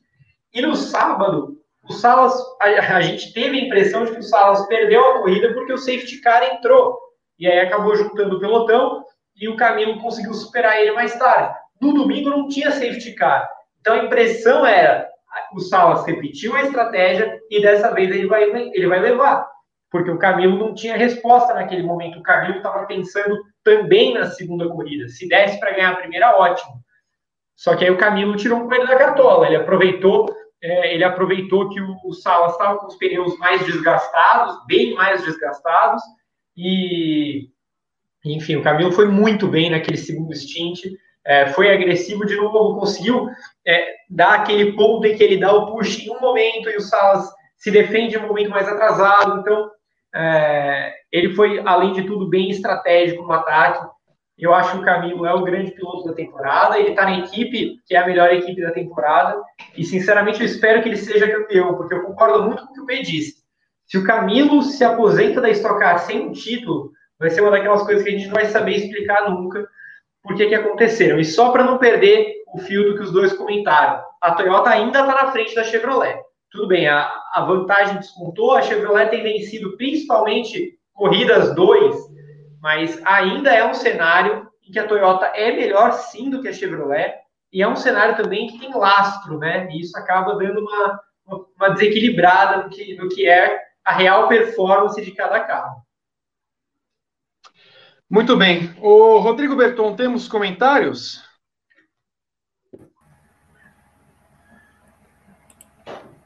Olá, Vitor, temos sim. O Guilherme Azevedo diz que torce demais pelo xará dele, o Gui Salas. O Vando Monteiro da Silva fala 466, 460 likes. Avante, gente. Pois é. Avante. Vamos deixar like aí que a gente. E o Renato Ribeiro fala que a cena do automobilismo nacional desse ano para ele é o pódio com as filhas do Amadeu e o Thiago Camilo aplaudindo. Foi gigante. Eu não vi ao vivo, mas quando vi, confesso que eu chorei. O Manuel Cichonani falou que o Batista também esse ano está correndo muito. E o pessoal, Vitor, está falando para te dar uma rápida pincelada do que aconteceu na final da NASCAR de ontem. Que Chase Elliott foi campeão, ganhou a corrida, foi campeão da temporada. Kevin Harvick, que foi o maior vencedor da temporada regular, nem para a final foi. Foi uma corrida boa.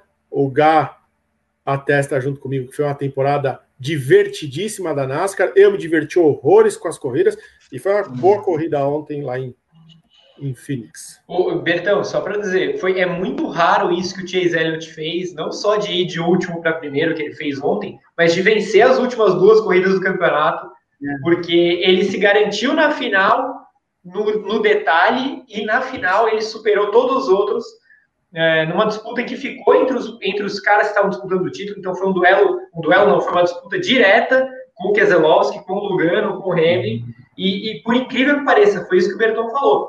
O Harvick e o Hamlin dominaram a temporada, um ficou em quinto, outro ficou em quarto, por isso que a NASCAR é maravilhosa nesse sistema. Em determinado ponto da corrida, os quatro postulantes ao título ocupavam as quatro primeiras posições. Então a NASCAR mostra que, para a NASCAR, esse formato funciona bem a gente chega com uma final é, onde o campeão acaba ganhando a corrida. Eu gostei demais da corrida de ontem, foi divertidíssima. É, é muito curioso você ver o piloto é, ter dois jogos de eliminação seguidos, né? É, a gente tem isso no, no, nos playoffs, a gente vê muito no, no basquete, no beisebol, né, lá nos esportes americanos, no hockey também, é, o time às vezes está está com as costas contra a parede, precisa ganhar os últimos dois jogos, e, e isso não acontece no, no esporte a motor. Né? E, e, o Chase Elliott viveu essa, essa experiência de um jogo 6 e um jogo 7. Pois é. E, e, igualou, né? Igualou o feito do pai, né? O pai tinha sido campeão da NASCAR em 88.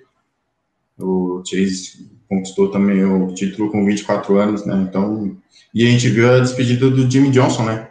Jimmy Johnson vai para a Ganassi no ano que vem, vai disputar as corridas de circuito misto e de rua da, da Indy. É, é um nome legal que a gente vai acompanhar no ano que vem na, na, na Indy. Vamos ver como é que vai ser o desempenho dele. E eu espero ver que você esteja não, aliviado. Não, estou aliviado porque ninguém aqui falou assim, ah, vamos, é, vamos falar da NASCAR, vamos falar... Por que, que não vamos falar de Vitor Martin? Por que, que, não vamos falar desse baluarte francês maravilhoso? Por Quem que não falou para não falar? Que homem! Não, agora, Porque você não... não, agora você vai falar. Ele vai ser campeão. Em cima do Colé e do Colapinto. Ninguém, ninguém se manifestou. Você imagina, Vitor, Vitor Martin chegando na Fórmula 1, a primeira corrida, Ah, vai ter narrador que comentarista que não vai querer falar nome. No primeiro treino livre não vai falar teu nome, não. Falar. Vai fazer que nem RBR, é V. V. V, V também não pode, tem que falar V, Martã. V, V. Olha só, eu vou para o intervalo. No próximo bloco, informações exclusivas da Fórmula 1 no Brasil, sobre a corrida, sobre a transmissão. Temos Indy também para falar. Hélio Castro Neves correndo a temporada 2021, parte dela, mas vai que arruma. Vamos ver. Não perca, enquanto isso, o comercial vem aí e eu vou analisar para onde vai Rogério Ceni. Voltamos daqui a pouco. Você conhece o Tire Life Pirelli? Agora você tem até um ano de proteção contra perfurações, cortes laterais e bolhas em diversas medidas de pneus Pirelli. E o melhor, sem nenhum custo adicional. Consulte as revendas oficiais e medidas participantes em pirelli.com.br barra Tire Life e aproveite. Meu Deus, mas ele não ia sair de Fortaleza? Voltamos ao vivo para falar a respeito das últimas informações sobre a Fórmula 1, sobre a Indy o Rodrigo Berton, prepare-se, porque nós teremos muita coisa para esse bloco. Aí, se não vier a meta de mil likes, não adianta, não quero chorinho, eu não quero nada. Eu quero só ver o contador subindo aqui para ter mais programa, senão a gente vai e corta, porque nós não temos tempo hoje, não temos tempo a perder. Na tarde de hoje, a... o Grande Prêmio apurou, assim como outras, outros veículos de comunicação, que Hélio Castro Neves volta para a Indy no ano que vem, em 2021, portanto, vai correr no segundo carro da Meyer Shank, equipe que se estabeleceu anos atrás na categoria, com Jack Harvey, um piloto para quem não se dava absolutamente nada e surpreendeu a todos. Ótimo piloto, se classificou muito bem esse ano com o carro número 60, 60, né? Eu ia falar 50, mas eu talvez, ah, 50 é, é, é outra pessoa. Mas, enfim, a, e no final das contas, a Meyer Schenck, que era associada com a Andretti, ganhou vida própria e no segundo ano, sem estar atrelada a Andretti, vai ter esse segundo carro em seis corridas no ano que vem. Será a 24 temporada do Hélio, é, Gabriel, num grid que cada vez mais se expande e espanta. É, tá uma coisa linda, né? Eu acho que a Indy é, a gente temia muito por a, pela pandemia o que poderia causar de estrago na Índia, a gente está vendo uma tendência de expansão, e isso é maravilhoso. É uma Índia que, que tem seus grandes pilotos no grid, tem agora o retorno do Hélio, que é um, uma lenda da categoria, é uma, é uma Indy que atrai jovens talentos como Alex Palou, que vai andar na Ganassi agora, é uma Indy que chama a atenção de gente que está saindo da Fórmula 1, como foi o caso é, do Kevin Magnussen, do Roman Grosjean, do Sérgio Pérez.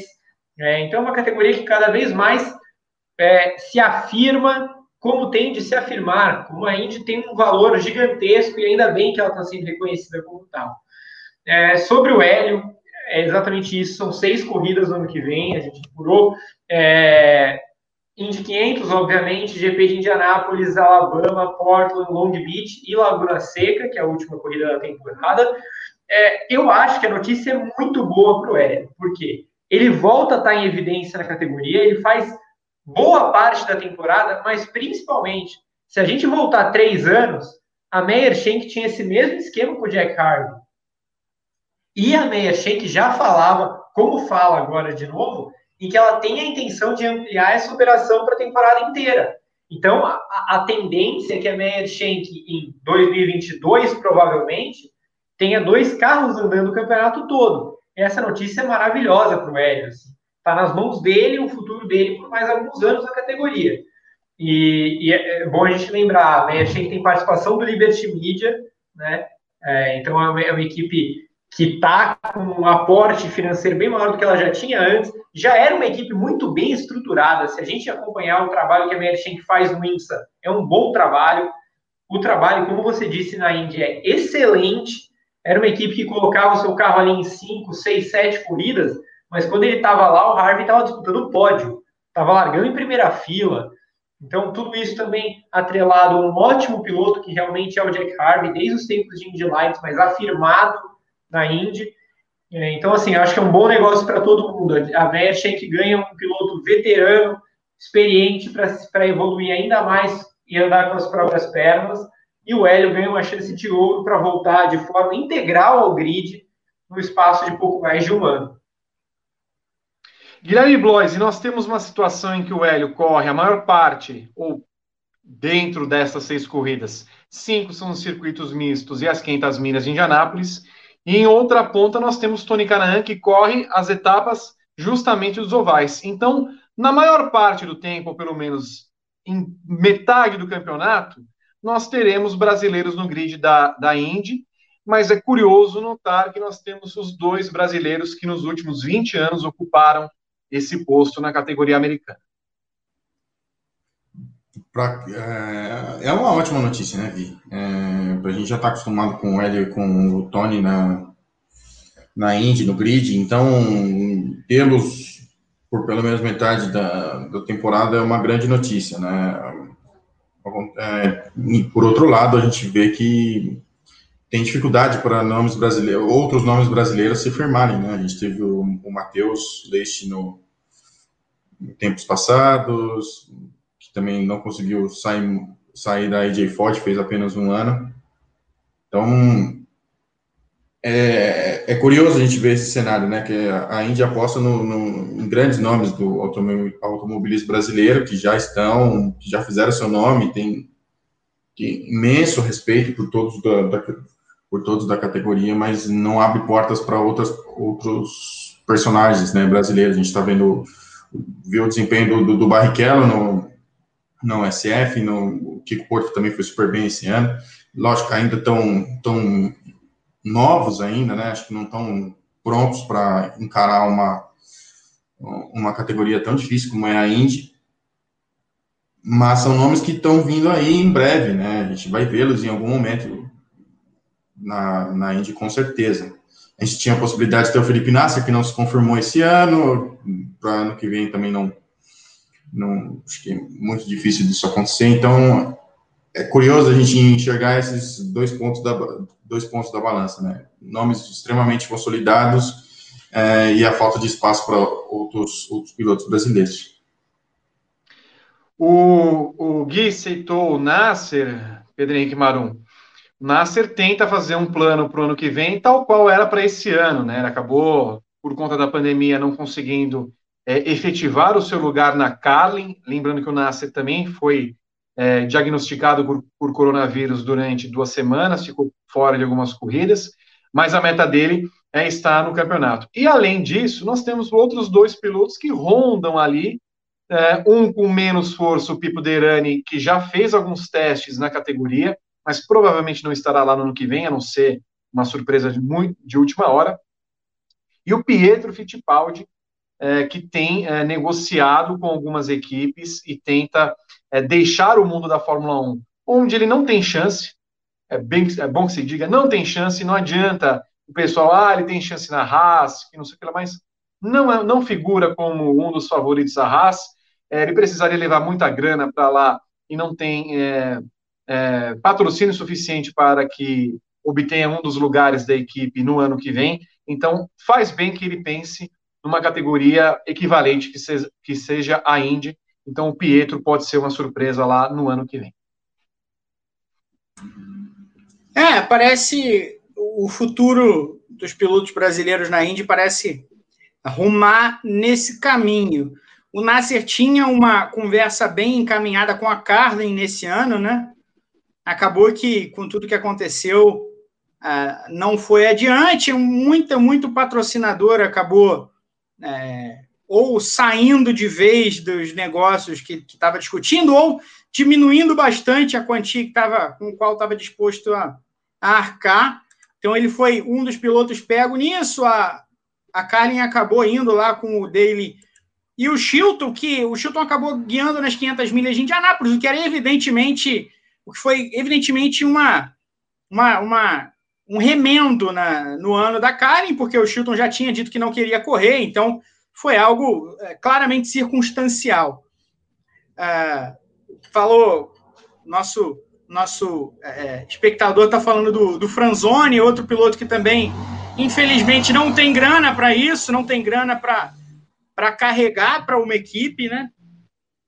É, o Pietro negocia com equipe da Índia, a gente sabe disso, a gente sabe que ele tem uma, uma boa entrada na, nesse métier da, da Indy, até pelo histórico da família, ele já passou por lá, então tem essa tem essa chance grande de voltar no, no futuro próximo para a Indy. E o, e o Hélio Castro Neves, que, que recebe essa grande chance, né? Grande chance, eu concordo totalmente com o que o Gá falou. Ah, ele vai para uma equipe estruturada, responsável, uma equipe que chegou na Índia há pouco tempo, mas é uma equipe experiente é, de, de atividades, de corridas diversas. É, o, a gente lembra que o Oswaldo Negri andou durante muito tempo na Meyer Shank, né, na, no INSA, anos atrás. Então, ele tem uma grande chance, junto com o Jack Harvey, de, de ganhar, de aumentar a participação na Indy do ano que vem, de repente em 2022. É, é muito legal ver o Hélio voltar para a Indy, não numa equipe que se rasteja, mas numa equipe que está num viés de, de, de alta. É, então, se em determinado momento a gente estava um tanto quanto pessimista com as possibilidades de, de, ter pilotos brasileiros no grid da Indy nos próximos tempos, no próximo ano, dois anos, eu acho que nesse momento uh, o natural é que esse número cresça, né? que a gente tenha o Hélio por mais tempo, a gente sabe que vai ter o, Tony Canaan para correr nos ovais, o Pietro provavelmente vai vai entrar na Indy em algum momento do próximo ano ou, do, ou de 2022, o mesmo dá para dizer do Felipe Nasser. A Carlin, não sei se os negócios do Nasser com a Carlin continuam, mas a Carlin não tem nada confirmado para o ano que vem, né? Então, portas abertas. É, então, essa possibilidade de ter mais pilotos brasileiros na Indy aumenta em relação ao que acontecia no começo deste ano. Muito bem. Quero chamar o Rodrigo Berton para os comentários antes de passarmos de vez para a Fórmula 1 e mandar um abraço para Celso Ardengue, que estava no chat aqui, repórter do nosso palestra, que é o nosso site Fratelo do Grande Prêmio, também repórter da TV Gazeta. Grande abraço para ele e para todo mundo lá do nosso palestra. Rodrigo Berton, que não é palestrante, palestrino, palestrácio. Celso Ardengue, que mandou o Vitor Martins, que fera. O louco, bicho. Concordamos em todos os sentidos da palavra. Fabiano Leocádio, ele apareceu, Vitor, ele voltou, ele que nos abandonou, ah. caminhava por é, caminhos tortuosos e sombrios, porém está aqui, onde ele encontra o caminho, a verdade e, e tudo que é de melhor. Hélio e Tony são veteranos e a história deles merece reverência por tanto tempo em atividade numa categoria top. Abraços aos meus amigos do Grande Prêmio. Abraços para o Fabiano Leocádio, que deveria ter mandado pizza para os cinco e não mandou. Rafael Mesquita pergunta por que o Nasser não tem chance na Indy. O, o estava falando agora há pouco sobre isso. E o Guilherme Azevedo diz que está. Opa! Tá sim, Rafa. Ótimo. Estou torcendo pelo Pipo. Muito bom. O chat pulou. Estou torcendo pelo Pipo no IMSA. E Pamela Cop apareceu mandando boa noite. Ela que é uma das nossas apoiadoras. Pamela Cop tem que fazer companhia para a Janaína Barbosa, né? Também acho. Aliás, por onde é. a Janaína? Janaína que não apareceu no chat. Não pareceu, eu tô achando estranho, tô achando estranho. Queria dizer que o Berton não completou a frase, mas é o caminho, a verdade e a vida. É, eu, eu, eu, lembro bem da frase porque tive que falar lá, representando quando, na época do colégio, atuei como Jesus Cristo numa peça. É, é, o trabalho de nós atores funciona desse jeito. Você atuou como Jesus Cristo numa peça na escola? Jesus Cristo, 2010, já se vão 10 anos aí, eu, eu fui Jesus Cristo. Temos dois atores então, no elenco. Você imagina o Marum fazendo o Sermão da Montanha. Durou 22 horas a encenação. Marum fale a respeito dos salmos. Aí ele pega né, a tábula rasa. Incrível. Olha foi sensacional, foi sensacional, porque em determinado momento eu entrei na, no, no, no camarim botei roupa de, de sambista e vim dançar Zeca Pagodinho. Depois voltei e me vesti como Jesus Cristo, porque quando eu, quando eu dançava, eu ganhava um ponto extra nas matérias. Então, além de Jesus Cristo, eu fiz um, um bico de sambista também. Você foi de Jesus Cristo a Zeca Pagodinho. E, de, e Jesus Cristo de novo. Que são sinônimos, né? Vamos combinar. Exato. São sinônimos. Não, Não, com é certeza. Deus, Não tem um nem é que. Deus e outro é Jesus Cristo. Bom, diante Se- desse problema, eu, eu Vitor, encerraria o programa nesse tenho momento, duas- porque não há mais duas últimas-. Duas últimas perguntas. Wanderson Ferreira, se Marum foi Jesus, o Meyer é a Galileia? Vandeco, o Meyer é o fervo. E o Vando Monteiro, Gá, Castro Neves nos mistos e Canaã nos ovais. Juntando os dois, dá para ser campeão? Pera aí, eu tô meio meme da Nazaré. Não, no mundo ideal. No mundo ideal. Se os dois pontuassem como um só. É. O Canaã nos... Não, acho um pouco impro... acho um pouco improvável. Então tá Um bom. pouco. Muito- Nem se Jesus Cristo Bastante. descesse no formato de Marum, isso aconteceria. Ô, Olha, eu quero ver não, foto não. Fala, Berton. Eu quero ver foto do Jesus, Marum Jesus. Eu vou pedir para dona Mônica e vou Não, mostrar no não. Paddock GP na semana que vem. Eu faço questão de Dona- Dona Mônica e senhor, o senhor Marunzão que tenham essas fotos para que a gente exiba como foi o nosso Jesus Cristo Superstar. Eu tenho DVD, vou, vou fazer uma live na, na, rede, na rede Lilás. Você- Vocês me desculpem por esse momento, é um programa sério que deve ser levado a sério. Fórmula 1 é o assunto desse momento. Baixou Jesus Cristo na vida e obra da Fórmula 1 e eis que, puxa vida, eles notaram numa cena iluminada, numa luz celestial, quase é, é, é, junto com os seus apóstolos, que o Rio de Janeiro, ó, não tinha chance de sediar uma corrida no ano que vem na Fórmula 1. Ó, puxa vida, ó céus. E então, eis que a organização começou a falar de novo com São Paulo e como o Grande Prêmio vem tratando há três anos antes de Cristo, já eh, sabia-se que não seria possível realizar a corrida lá e que Interlagos seria a única praça brasileira para sediar a Fórmula 1 neste ano. Depois dessa, desse envolvimento tão bíblico, eu queria que vocês falassem a respeito dessa informação, para que depois eu trouxesse mais outras, mas é, já é notório que a Fórmula 1, Gabriel Curti, notou que a Rio Motorsports ela subiu no terceiro dia. Ela nunca desceu, né, Vitor? Vamos ser sinceros. Era uma miragem. é, é, sempre foi uma miragem. A gente falou aqui diversas vezes. Como você disse, isso aí faz o quê? É, Eu já perdi a conta de quantos anos que anunciaram esse projeto em Deodoro e que, de bate-pronto, nós dissemos que não ia rolar. É, porque não ia acontecer nada naquela área, porque era impossível se fazer um projeto em tão pouco tempo, porque sempre foi assim, né? Em 2018 era para corrida em 2019, em 2019 era para corrida em 2020, em 2020 era para corrida em 2021. Como se as coisas acontecessem assim. Nem se tivesse já liberação ambiental para construir coisa lá, não se faz em um ano um autódromo e se tem as licenças da FIA e se consegue fazer um GP de Fórmula 1. Não existe isso, nunca existiu e nunca vai existir.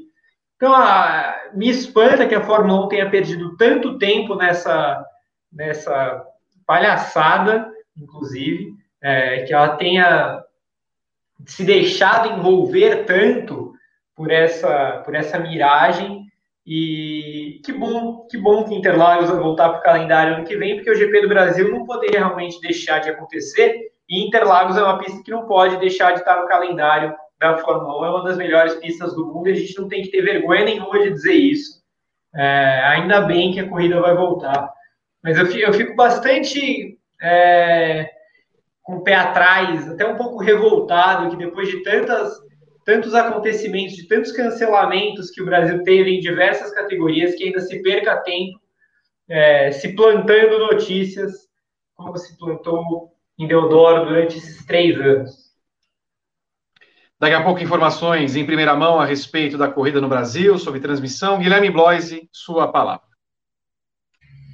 Bom, é, ainda no segmento bíblico, ainda bem que a Fórmula 1 fugiu desse conto do vigário, né? Que era esse autódromo de Deodoro. É, que é uma vergonha, uma piada, uma falácia, é, todos os adjetivos possíveis que cabem para esse para essa construção absurda é, têm de ser ditos, né? A gente espera que também, né, os, os assessores, os, os, jornalistas parceiros, né, que vivem em outros universos, né, é, ver se parem de, de dar, dar é, validar informações é, positivas sobre esse autódromo que não deve, não deve existir, é, que fere todas as, as medidas ambientais é, de acordo com os estudos já publicados e tal. Então, que bom, que bom que a gente está vendo um pouquinho de coerência, né? É, o lobista Mor botou o rabinho entre as pernas e está enfim, é, apostando num circuito de verdade, num circuito que existe, que entrega grandes corridas. E Interlagos não pode estar fora do, do, do grid da Fórmula 1 nunca, é, enquanto não, não, não tem concorrência. Não tem concorrência, não existe essa possibilidade.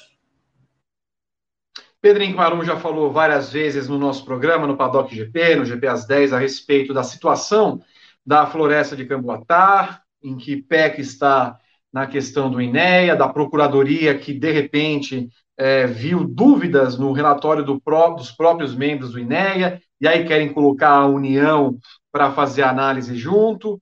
É uma questão à parte, mas parece, Marum, que o autódromo não vai sair, vai demorar muito para isso acontecer, mas o que fica do lado de cá é que, finalmente, ao que tudo indica, a FOM, a Fórmula 1, o Liberty Media todo mundo se deu conta de que caiu nesse conto do vigário e de que não valia a pena não fazer o acordo nem para o autódromo e nem para os direitos de transmissão.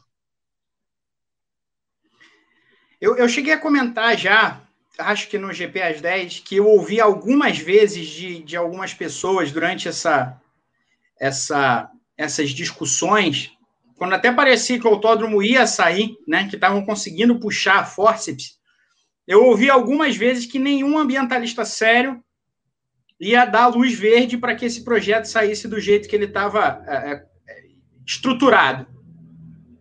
Então, agora a gente vê a Procuradoria pedindo o envolvimento da União, dizendo que é, as justificativas pra, dos, dos ambientalistas do, do INEA para trancar o projeto são vagas, é um tanto quanto curioso. Primeiro, pelo que a gente sabe que a União pretende naquela área, em, eu, ia dizer, eu ia usar uma palavra que não, não cabe exatamente, mas assim, em parceria ou é, em analogia com o que gostaria a prefeitura, até quando a gente olha para a figura do prefeito da cidade do Rio de Janeiro, presidente da República, a gente sabe que há ali uma afinidade política, pelo menos de momento, né? É, e, e, eu acho muito curioso que a Procuradoria peça para a Justiça indeferir o deferimento do INEA, dizendo que as justificativas do INEA são vagas. Me parece que as justificativas do EIA-RIMA e o, estudo como um todo precisa ser é, é, é, específico, detalhado e claro, né? Mas, enfim, coisas do, do Brasil, coisas do, do, do país judicialesco no qual a gente vive por, esses, por esse período histórico.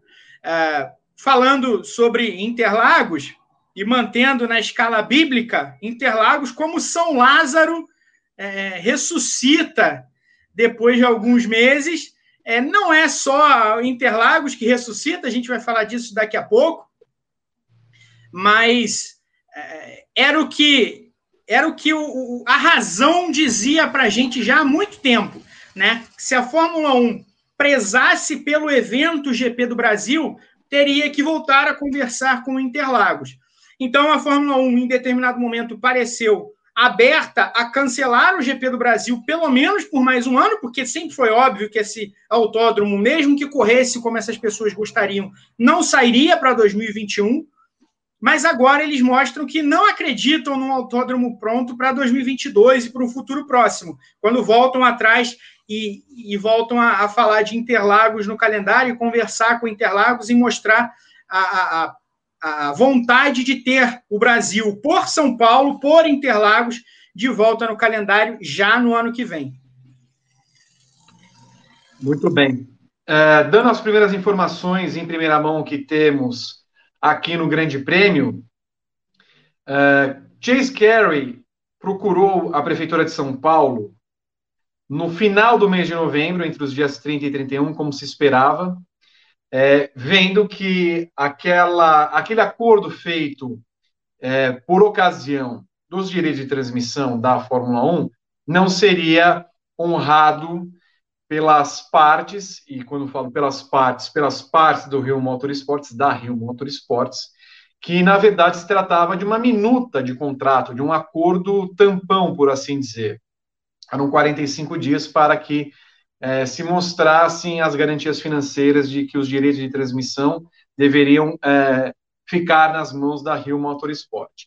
E, paralelo a isso, veio a carta do Chase Carey meses antes, é, pressionando o governador em exercício do Rio de Janeiro, Cláudio Castro, para que as licenças ambientais fossem liberadas para a construção do autódromo em Camboatá. Nesse período, isso não aconteceu, e também nesse período, é, Chase Carey viu que a Rio Motorsports não conseguiu absolutamente nada em evoluir. Vocês devem se lembrar que na última semana houve uma proliferação de matérias falando que a TV Cultura estava para fazer uma reunião com, com a Rio Motorsports, tudo balela. Foi tudo feito para tentar colocar a Rio Motorsports em evidência e com força para manter esse acordo. Hoje, oficialmente, a Rio Motorsports foi, ah, é, é, foi é, contatada para é, que houvesse a comunicação oficial de que ela não vai fazer uma prova no ano que vem e muito provavelmente não vai manter os direitos de transmissão, dos quais falaremos daqui a pouco. Sobre o GP do Brasil, é, houve então essa, esse contato entre os dias 30 e 31, é, diria até que em tom imploratório por parte de Chase Carey para conversar com a Prefeitura de São Paulo e recolocar Interlagos na Fórmula 1 a partir do ano que vem. Não parece que seja um mandato tampão, digamos assim, não parece que seja um contrato para um ano, até parece que em algum momento eles vão tentar renovar esse contrato por mais anos, é, visto que, primeiro, Chase Carey não vai continuar como diretor executivo da Fórmula 1, e segundo, a Fórmula 1 não tem que se meter em questões ambientais de um outro país, e é, provocaria contra si uma briga, um celeuma que seria desnecessário no momento. Então, ela conversa, por enquanto, com Interlagos, está em negociações avançadas. O, o calendário de 2021 deve sair ou nessa terça-feira ou na quarta-feira, e provavelmente com um asterisco, indicando que haverá uma corrida ou que está em negociações em 14 de novembro do ano que vem, e com um detalhe: o, a Interpub, que é a empresa que faz a promoção, continua sem Tamas Roroni, que tem sido o organizador da corrida nos últimos 30 anos. Haverá uma nova pessoa que vai tocar o dia a dia. Fala-se num nome, fala-se num nome, deixa eu pegar exatamente o nome aqui, por gentileza, que seria Alan Adler, que ele é de uma empresa chamada IMM, que faz eventos esportivos. Essa IMM já esteve ligada na venda de ingressos é, da, da Fórmula 1 e é, possivelmente ele pode ser o homem forte que toque é, o GP do Brasil nos próximos anos em Interlagos. Então, vão se especulando nomes, mas certamente Thanos Roroni não será o homem forte da organização do GP do Brasil em Interlagos a partir de 2021 e, portanto, as negociações se avançam, até porque é muito importante para que a Fórmula 1 tenha o Brasil como corrida, como praça e, claro, como mercado é, de televisão como falei, falaremos mais daqui a pouco. Cadê o pessoal, Roberton? Chama o pessoal de volta. Aí, agora sim, estava com saudade. Com saudade. Tá? Eu quero falar com vocês rapidamente a respeito do calendário 2021, enquanto é engraçado, o jornalismo é dinâmico. Enquanto eu estava procurando um nome aqui, recebi uma informação. Eu quero apurar a informação e já passo para vocês. Mas a Fórmula 1, Gabriel, quer 23 corridas, pelo menos. Só que aí sofreu uma baixa. Tem uma questão no Vietnã aí que tirou o Vietnã do calendário para o ano que vem e parece que para todo e sempre. É, assim, é, eu, eu vou ser sincero, quando o Vietnã anunciou o cancelamento da sua prova semanas atrás, é, sendo que ele já não estava mais no calendário há meses, eu olhei para aquilo e falei: olha, eu acho que foi-se o boi com as cordas ali no, no Vietnã, na nossa gloriosa Hanoi, porque realmente estava uma, uma, situação meio esquisitinha, né? O Vietnã tentando é, levar até onde não dava mais essa corrida, em que não tinha nenhuma perspectiva de ficar no calendário. Então, assim, é, eu realmente não, não aposto que o Vietnã esteja no ano que vem acho que não vai estar nunca mais. É, talvez a gente tenha perdido um circuito interessante de rua, mas.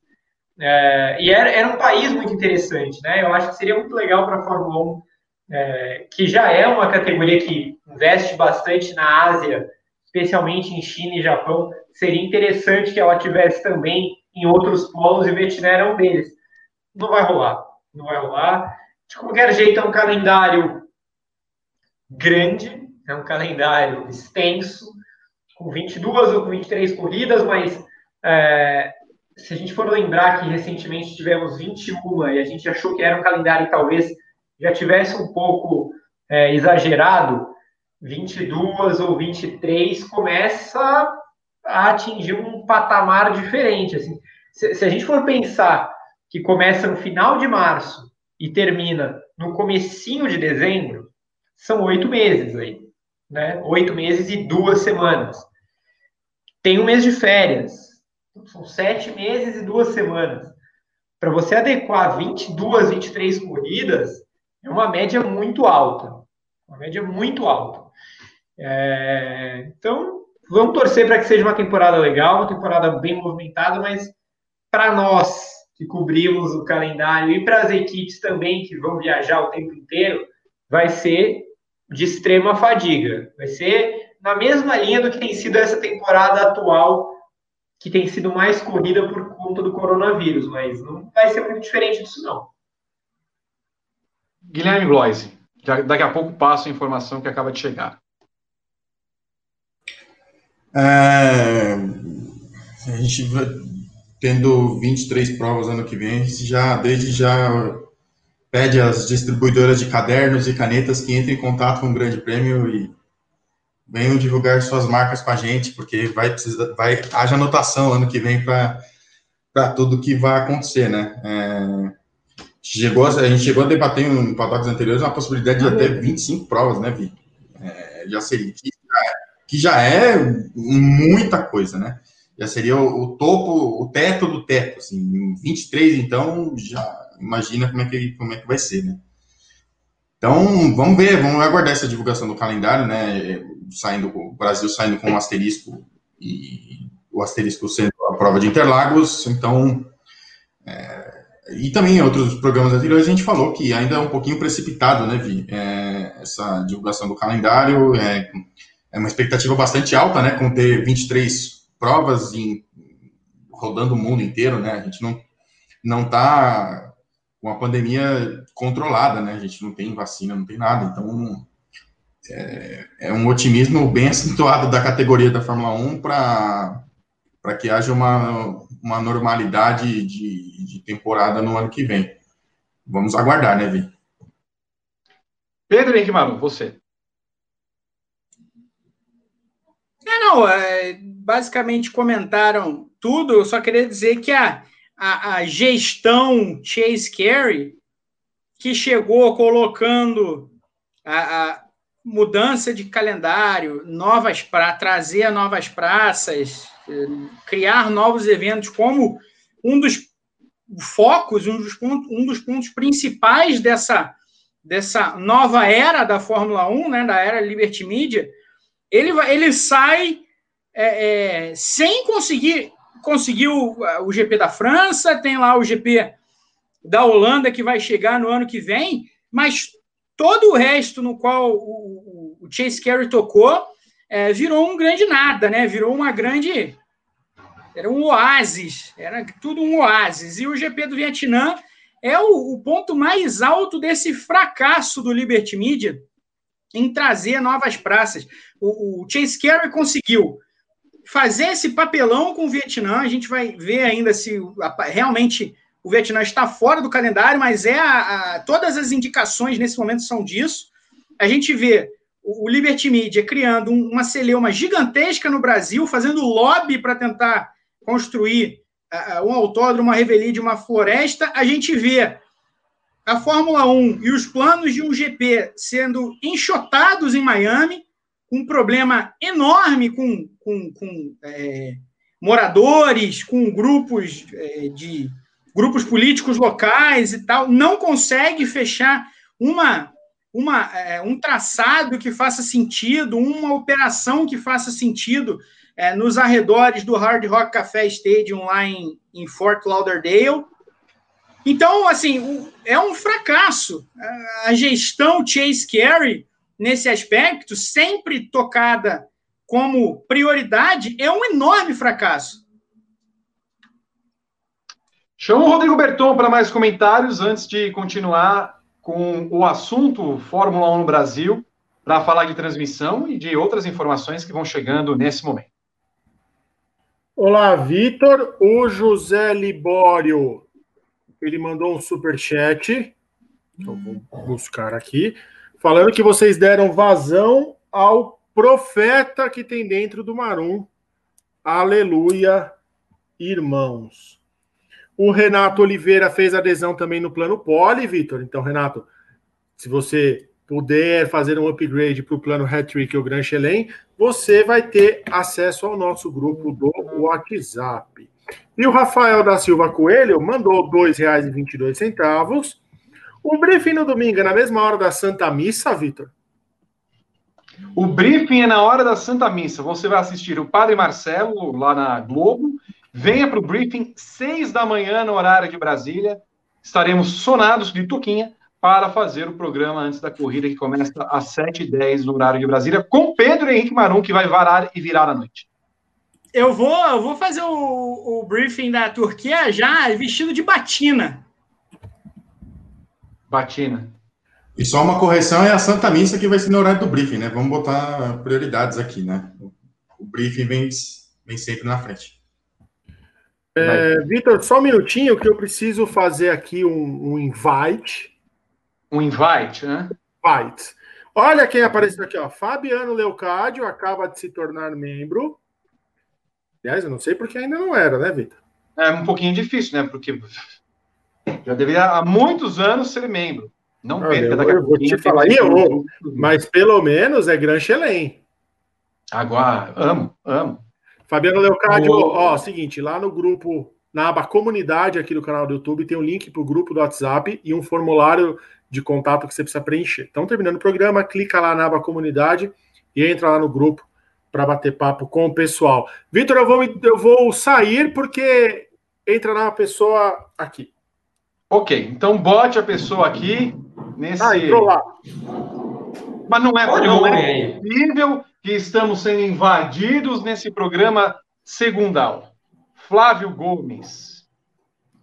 Boa noite, Martins, Guilherme, Marum, Curti, tudo bem com vocês? Bom, como vai? Eu vou bem. Ótimo. Duas informações. Muito, muito Duas... nessa plataforma, muito mais fácil, né, Gomes? Não tem que entrar no Skype nem nada. Muito melhor. StreamYard, já usamos algum tempo no, no, no Fox Sports, é, no Nitro, por exemplo. É muito boa, muito boa. Mas eu tenho duas informações aí de última hora. Não sei se vocês já estão sabendo. Caiu o técnico do Flamengo. Ah, o novo já? Não. É, o, é o, é o coisa aí, como é que ele chama? O Domenech, e caiu o técnico do Internacional. Eu entrei para isso, para dizer isso hoje é. para vocês. Um pouquinho de delay, né? Um pouquinho de delay. Sim. Entrou no link certo do StreamYard? ou... Não sei, foram esse que me deram, viu? Olha só, gente, boa noite para vocês. Vai no lugar dele? Quem? O Rogério Ceni no Flamengo. É, então. E no lugar do Cudê vai entrar o Abel Braga. E o Atlético Paranaense vai cair para a segunda divisão, Gabriel, do jeito que está jogando. Vai, já estou conformado algumas rodadas. É viver a vida agora, viver a vida. Exatamente. Gente, eu estava aqui acompanhando é, atentamente o, o, o Paddock, uh, e o, o Vitor trouxe essa informação já hoje, é, com exclusividade, é, sobre a negociação do Liberty com o, a cidade de São Paulo. Adorei, Vitor, a, a abertura do seu quinto parágrafo, quando você disse que, ao perceber que daquele mato não sai autódromo, né? O, Chase Carey é, foi atrás de São Paulo, é verdade. Esse mato não sai autódromo, felizmente, né? E fica o mato, felizmente, é, é o que parece realmente que vai acontecer. Uh, mas a informação que eu queria adicionar a tudo aquilo que vocês estão, estão uh, dizendo é que essa história com São Paulo não é um, uma espécie de mandato tampão, não. Não é uma espera por, por Deodoro, não é nada disso. A negociação que está sendo feita é uma negociação de longo prazo, de cinco anos de contrato com a cidade de São Paulo para a realização do Grande Prêmio do Brasil em Interlagos e com opção de renovação por mais cinco. Ou seja, uma possibilidade de que tenhamos uh, grandes prêmios uh, do Brasil em Interlagos nos próximos 10 anos. Uh, há uma possibilidade, eu estou falando tudo mais ou menos a condicional, porque a gente sabe que hoje, em dia de, de, de, a cabeça de juiz e dos papéis da Liberty, a gente pode esperar qualquer coisa, né? É, mas é muito provável que tenhamos amanhã um comunicado oficial informando uh, que São Paulo volta ao calendário, e que uh, essa situação ainda está sob uh, é, condicionada à assinatura de contrato, tá? Porque ainda não deu tempo de, de, de toda a papelada ser elaborada pelos advogados, traduções, etc, etc, etc. Mas é, a informação do momento desta noite chuvosa aqui no Rio de Janeiro no jornalismo dinâmico, como diz o Vitor, é essa, que é muito está muito próxima à possibilidade de nós termos uma renovação de contrato com Interlagos por mais cinco anos, com uh, opção de renovação por mais cinco, o que felizmente sepulta de uma vez por todas essa insanidade né, de, de Deodoro, uh, se não pelos motivos ambientais, que eu acho que são os mais uh, os mais uh, nobres e, e, e que uh, realmente trazem mais preocupação para todo mundo, pela questão de grana também. Dizer, nós temos aí um, uma eleição aqui no Rio de Janeiro, aqui no Brasil, né, uma eleição municipal agora. O prefeito do Rio atual, o, o, o pastor Marcelo Crivella, ele não vai se reeleger, o Marum tá, deve estar acompanhando as pesquisas. Ele hoje a gente teve aqui mais, um, mais uma rodada de Ibope, é, é, possível que ele não vá nem ao segundo turno. Há uma possibilidade de uma candidata, Marta Rocha, uh, ir ao segundo turno com o Eduardo Paes, que é o, o ex-prefeito do Rio. Então, uh, essa forçação de barra para pró-Deodoro, que, que passa pelo Crivella, porque passa pelos Bolsonaros, é evidente, né, é, ela simplesmente volta a estaca zero. Se aí, se o Eduardo Paes tiver alguma ideia, alguma coisa do gênero, isso aí é, é mais para frente, né? O Eduardo Paes, Paes ou quem vier a ser prefeito aqui no Rio. É muito difícil que o Crivella seja reeleito e o outro, o outro mandatário aqui do Rio que estava envolvido até, até, eu não vou dizer o último fio de cabelo, porque ele era careca, mas enfim, que, que estava muito envolvido, era o Witzel, é, que também já não é mais governador. O Rio de Janeiro tem um governador que eu não lembro nem o nome, é uma figura politicamente muito, muito fraca, inexpressiva. Cláudio Castro. Cláudio Castro, politicamente inexpressiva, é, absolutamente um zero à esquerda no cenário carioca e nacional, fluminense nacional. Então, é, felizmente, essa é, maluquice de, de, de, um autódromo em Deodoro vai é, entrar para vai, vai, vai o lixo da história. Basicamente é isso. E vamos aguardar apenas agora as definições oficiais para que Interlagos seja confirmado como Grande Prêmio como etapa do próximo Mundial. Eu estou surpreso com a ausência do Vietnã. Não sei se vocês também ficaram surpresos, porque tá pronto aquele troço lá. Vai fazer o que com aquele negócio agora? Uma pista não lá no meio da cidade. Pronto, Gomes, não só estava pronto, foi desmontado tem três semanas, porque o Vietnã ficou esperando a realização da prova, mesmo a Fórmula 1 tendo falado que é, estava cancelada a corrida, mas parece que há um longo episódio de corrupção envolvendo a corrida, que eles estão investigando lá e que, portanto, não vai acontecer não só no ano que vem, mas nos outros anos. E somando-se a isso, né, reparem que nunca mais também foi falado a respeito daquele GP de Miami, né? Que era Verdade. outra forçação que a Liberty Media queria colocar no calendário e que até envolveu episódios racismo. É, não sei exatamente em que esfera foi, qual foi a situação, mas os moradores se reuniram ali na, na, no local onde a prova seria realizada contra a corrida, impedindo que ela fosse realizada, mesmo com a força do dono do Miami Dolphins, que era quem estava bancando a corrida, porque seria realizada no entorno do estádio é, da equipe da NFL. Muito bem. É... Peraí, que eu acho que eu cortei, cortei o meu microfone. Não, não cortei. Não, não, é, não, não, muito bem. É, não, é, pois é, é um calendário cheio de surpresas, né? Cheio de surpresas. Eu não vi, para falar a verdade, eu não vi aí as 23 etapas. Daqui a pouco eu vou ler no Grande Prêmio direitinho, mas é, é era mais ou menos. É, era mais ou menos previsível que haveria algum, algum esforço né, para se trazer, para se, se colocar o Brasil de novo né, no calendário, para perder uma corrida dessa num país que tem a audiência que o Brasil tem, né, que oferece a Fórmula 1, seria uma coisa meio contraproducente, até para o próprio negócio Fórmula 1, que não vai bem das pernas. Agora a questão é saber quem vai transmitir, e eu acho que era disso que vocês vão falar, iriam falar agora. Eu vou ficar aqui só escutando para saber o que vai acontecer.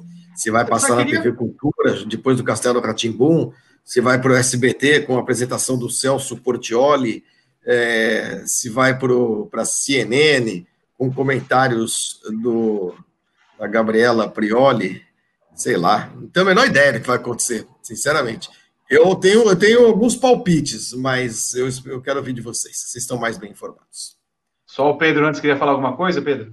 Eu só queria dizer, assim, felizmente a questão do autódromo virou uma questão complexa e que engloba, que chegou no popular no Rio de Janeiro. É, felizmente a televisão passou a, e aqui a TV Globo especialmente passou a tratar essa essa é, é sandice num, num de um aspecto diferente ao que fazia no começo, né, em anos é, passados. Ah, o jornalismo político da Globo até entrou em o político da, local do Rio de Janeiro, né, que é, repito, muito competente, muito competente o jornalismo local do Rio de Janeiro. Ah, entrou na, na Seara, começou a, a, trabalhar no caso também. Então, hoje, por exemplo, é, para quem entrar no G1, é, vai ter lá em cada, pelo menos nas grandes cidades no, do Brasil, eles têm, eles fizeram um teste, né? Qual candidato é mais compatível com você, falando dos candidatos a prefeito. E aí são 10 perguntas, perguntas de educação, cultura, saúde e tal, de coisas que você pensa. Isso no Rio de Janeiro, a décima e última pergunta, 10 perguntas, então são poucas perguntas. A última pergunta, a décima, é se você é a favor do autódromo em Deodoro. Então, é, ganhou o público no Rio de Janeiro essa discussão, e a partir do momento em que ganhou a esfera pública, e aí essa ideia começou a ser enxotada de pouquinho a pouquinho, cada vez mais. É isso, é isso. E tem também, só para acrescentar, desculpa, Vitor, é, a, a, entrada nesse jogo de um jornalista respeitabilíssimo, que é o André Trigueiro, né? É, que é um cara muito ligado às questões uh, ambientais, sério, uh, competente, respeitado, e, e, ele entrou nesse, nesse jogo. Não como militante, não é isso, não é como engajado com cartaz na mão, mas mostrando exatamente uh, o tamanho do prejuízo ambiental se se fizer qualquer coisa na floresta do Camboatá. Qualquer coisa. Não estou falando de autódromo. Ah, vamos fazer um, um, um parque com tobogãs uh, e, e montanha-russa, é a mesma coisa. Ah, vamos fazer um, sei lá, uma pista de skate, é a mesma coisa, não pode, não pode mexer. Não pode mexer. Aquele, aquela região, o Pedro conhece muito bem. Guilherme também é daqui do Rio, né, Guilherme? É, não, desculpe então. Desculpe então. Você tá é... no Butantã, o, o Flávio. De onde? No Butantã. Butantã. É, o, o, Pedro, então, que é daqui, sabe que aquela é uma região, cara, que aquilo ali é, o, é uma espécie de, de, de respiro para aquela região uh, norte, noro, noroeste do Rio de Janeiro, né? Quente para burro, de, degradada, é, um, é, uma desgraça completa, cercada pela Avenida Brasil, que está caindo aos pedaços e tudo mais. E aquilo ali faz com que aquela área respire, sabe? É só ver uma foto aérea que a gente percebe isso. Então, uh, é muito importante que seja preservada, de qualquer maneira. Não estou falando de autódromo, não, de qualquer maneira. E vamos ver o que vai ser de J.R. Pereira, né? Uh, na medida em que o, o, a ideia do autódromo vai se esvaindo, naturalmente, e a questão dos direitos, que eu, eu acho que vocês vão falar agora, eu estou aqui, sou todo ouvidos. Ou como dizia o Fred Delanosse, que era o, o empresário do Rubinho, falou assim, sou todo orelhas. Então vamos lá. Estou bem. Bom, sobre a questão dos direitos de transmissão, é, é notório que a Rio Motorsports não reúne as menores, as, as mínimas condições para negociar com qualquer emissora e, portanto, quando falei a respeito da, da, da procura do Chase Carey, a Prefeitura de São Paulo, para que voltasse a realizar a corrida em Interlagos, uma das condições dele foi a seguinte: não condições, porque ele não, também não estava em, desculpa a redundância, condições de é, impor nada, né? já que ele estava por baixo, visto que todo o negócio que ele fez em relação aqui ao Brasil foi uma perda de tempo, e até falando em relação ao que o Gomes trouxe de informação. É, São Paulo sempre quis renovar por 5 ou por 10 anos, e no final das contas deu todo esse loop para chegar numa situação que era a, notoriamente a única viável um dos pedidos de Chase Carey foi: ponham de novo a Globo nas negociações. Tá? É, a Globo foi chamada, foi é, avisada a respeito dessa, desse interesse. Ela avisou que não pagaria pelo que estavam pedindo anteriormente, mas diante da situação, diante do, da falta de dinheiro que teriam Bandeirantes, SBT, obviamente Cultura, Gente, de novo, pensar que a TV Cultura fosse comprar os direitos de transmissões, uma TV gerida pelo governador João Dória, que tem uma briga com o Jair Bolsonaro, que lidera tudo isso, do outro lado, seria muito ingênuo pensar dessa maneira. Então, é, a Globo ouviu a proposta, está disposta a negociar de novo, e é bem provável que na semana que vem tenha uma reunião entre todas as partes, envolvendo, e, claro, é, é, a organização do GP do Brasil, eventualmente o Tamas, ou seu representante, ou os vários representantes da Interpub, para que a Globo volte a ter um acordo com a Fórmula 1 e participe também, de alguma forma, da organização da prova. Então, nesse momento, nesse momento, é a Globo quem aparece como a mais provável emissora que transmita a Fórmula 1. Ou seja, nós passamos o último ano falando a respeito disso, e no final das contas deve ficar como sempre foi. Interlagos recebendo a Fórmula 1 por 5, 10, 15 anos, e a única emissora que tem condições financeiras e de vender contratos, é, de vender patrocínios no Brasil inteiro, é, será ela, provavelmente, não sei se na Globo aberta como um todo, eu acho que ela vai ter um poder de barganha muito grande diante da situação, não transmitir todas as provas, jogar para o Sport TV, Seria inteligente se a Globo pensasse num canal fechado, mas ela vai ter um outro revés, que é o seguinte: a Fórmula 1 TV vai vir de qualquer forma. Então ela vai ter que se contentar com a concorrência, que obviamente não tem concorrência, mas enfim, ela não vai ser exclusiva é, na transmissão da Fórmula 1, porque a Fórmula 1 TV vem para o Brasil no ano que vem. Portanto, é essa informação. É a Globo quem está mais próxima da transmissão da Fórmula 1 em 2021. Tudo bem. É para comentar? Quer comentar algo, Gomes? É, quero, é, mas, gente, falem aí à vontade, hein? É, eu, eu é, nos últimos. Hoje é dia 9, né? Aliás, hoje faz aniversário a queda do Muro de Berlim, meu caro Vitor Martins. que não foi coberta pelo Pedro Bial na TV Globo. Isso é uma lenda. Foi Cílio o Bucaneira. repórter da Globo estava Cílio Bucaneira, exatamente. Não sei onde estava o Pedro Bial nesse dia. Não sei porque todo mundo acha que era o coitado. Que o coitado do Cílio Bucaneira estava lá, levando uma retada na cabeça e não sabia. Entrou para a história o Bial. Bom, uh, nos últimos dias, nos, mais mormente neste mês de novembro, é, eu tive algumas informações nesse sentido, nada que eu pudesse confirmar, porque é claro que está tudo isso ainda um pouco, um pouco uh, nebuloso, está tudo muito em discussão, está tudo muito em conversação, mas que o cenário mais provável é mesmo esse. Uh, e que a Globo não estaria sequer tão incomodada assim com a vinda da F1 TV, né, da F1 TV, uh, porque é, uma, é um argumento que a emissora tem para, inclusive, reduzir o valor que ela vai pagar pelos direitos de transmissão. E que, pelo menos num médio prazo, é, esse tipo de streaming não é algo que vai afetar o, o, dramaticamente os índices de audiência da, da TV Globo na Fórmula 1. Lembrando sempre, meu filho está jogando um jogo aqui, gente, que é de tiros, olha, veja só. É bom Explode, porque nós estamos, estamos nós somos simultâneos. É. Call of Duty. Como é que chama esse troço aí? Hã? Call of Duty. Warzone.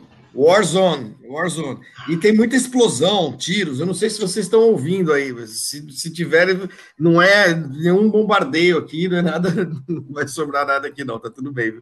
Lógico, uh, só com o Pedro nós temos alguém, Gomes, para. Tem aquela plataforma Twitch, que é para gamers nós já queremos conversar com o seu filho para ver se ele passa 12 horas jogando. Não pode falar o nome, Vitor. É, você fala esse nome, parece que cai, cai, cai o nosso engajamento. Não falou, é ele, era aquele é. chocolate que ele falou, não foi a plataforma. Isso, exatamente. Mas, então, só para concluir, gente, é, é, tá dando para ouvir, né? O, o, a história é essa, quer dizer, o, como se sabe, a, a TV Globo ela, ela, ela fatura essa grana toda com a Fórmula 1 que aliás é algo ridículo quando, quando eh, se associou primeira, pela primeira vez os direitos de transmissão ao, ao consórcio, né, Rio Motorsport, estava é, lá no comunicado, não sei se era o release, saiu, saiu em algum jornal, mas parecia um release. É, não, vamos faturar quantos? Era 4 bilhões, era isso, Vitor? Em não sei quantos anos, né? Fizeram aquela conta de português, né? Quanto que a Globo fatura por ano? Quanto ela arrecada, né? Faturar arrecada. Arrecada, sei lá, 600 milhões, é isso, Vitor? Não sei.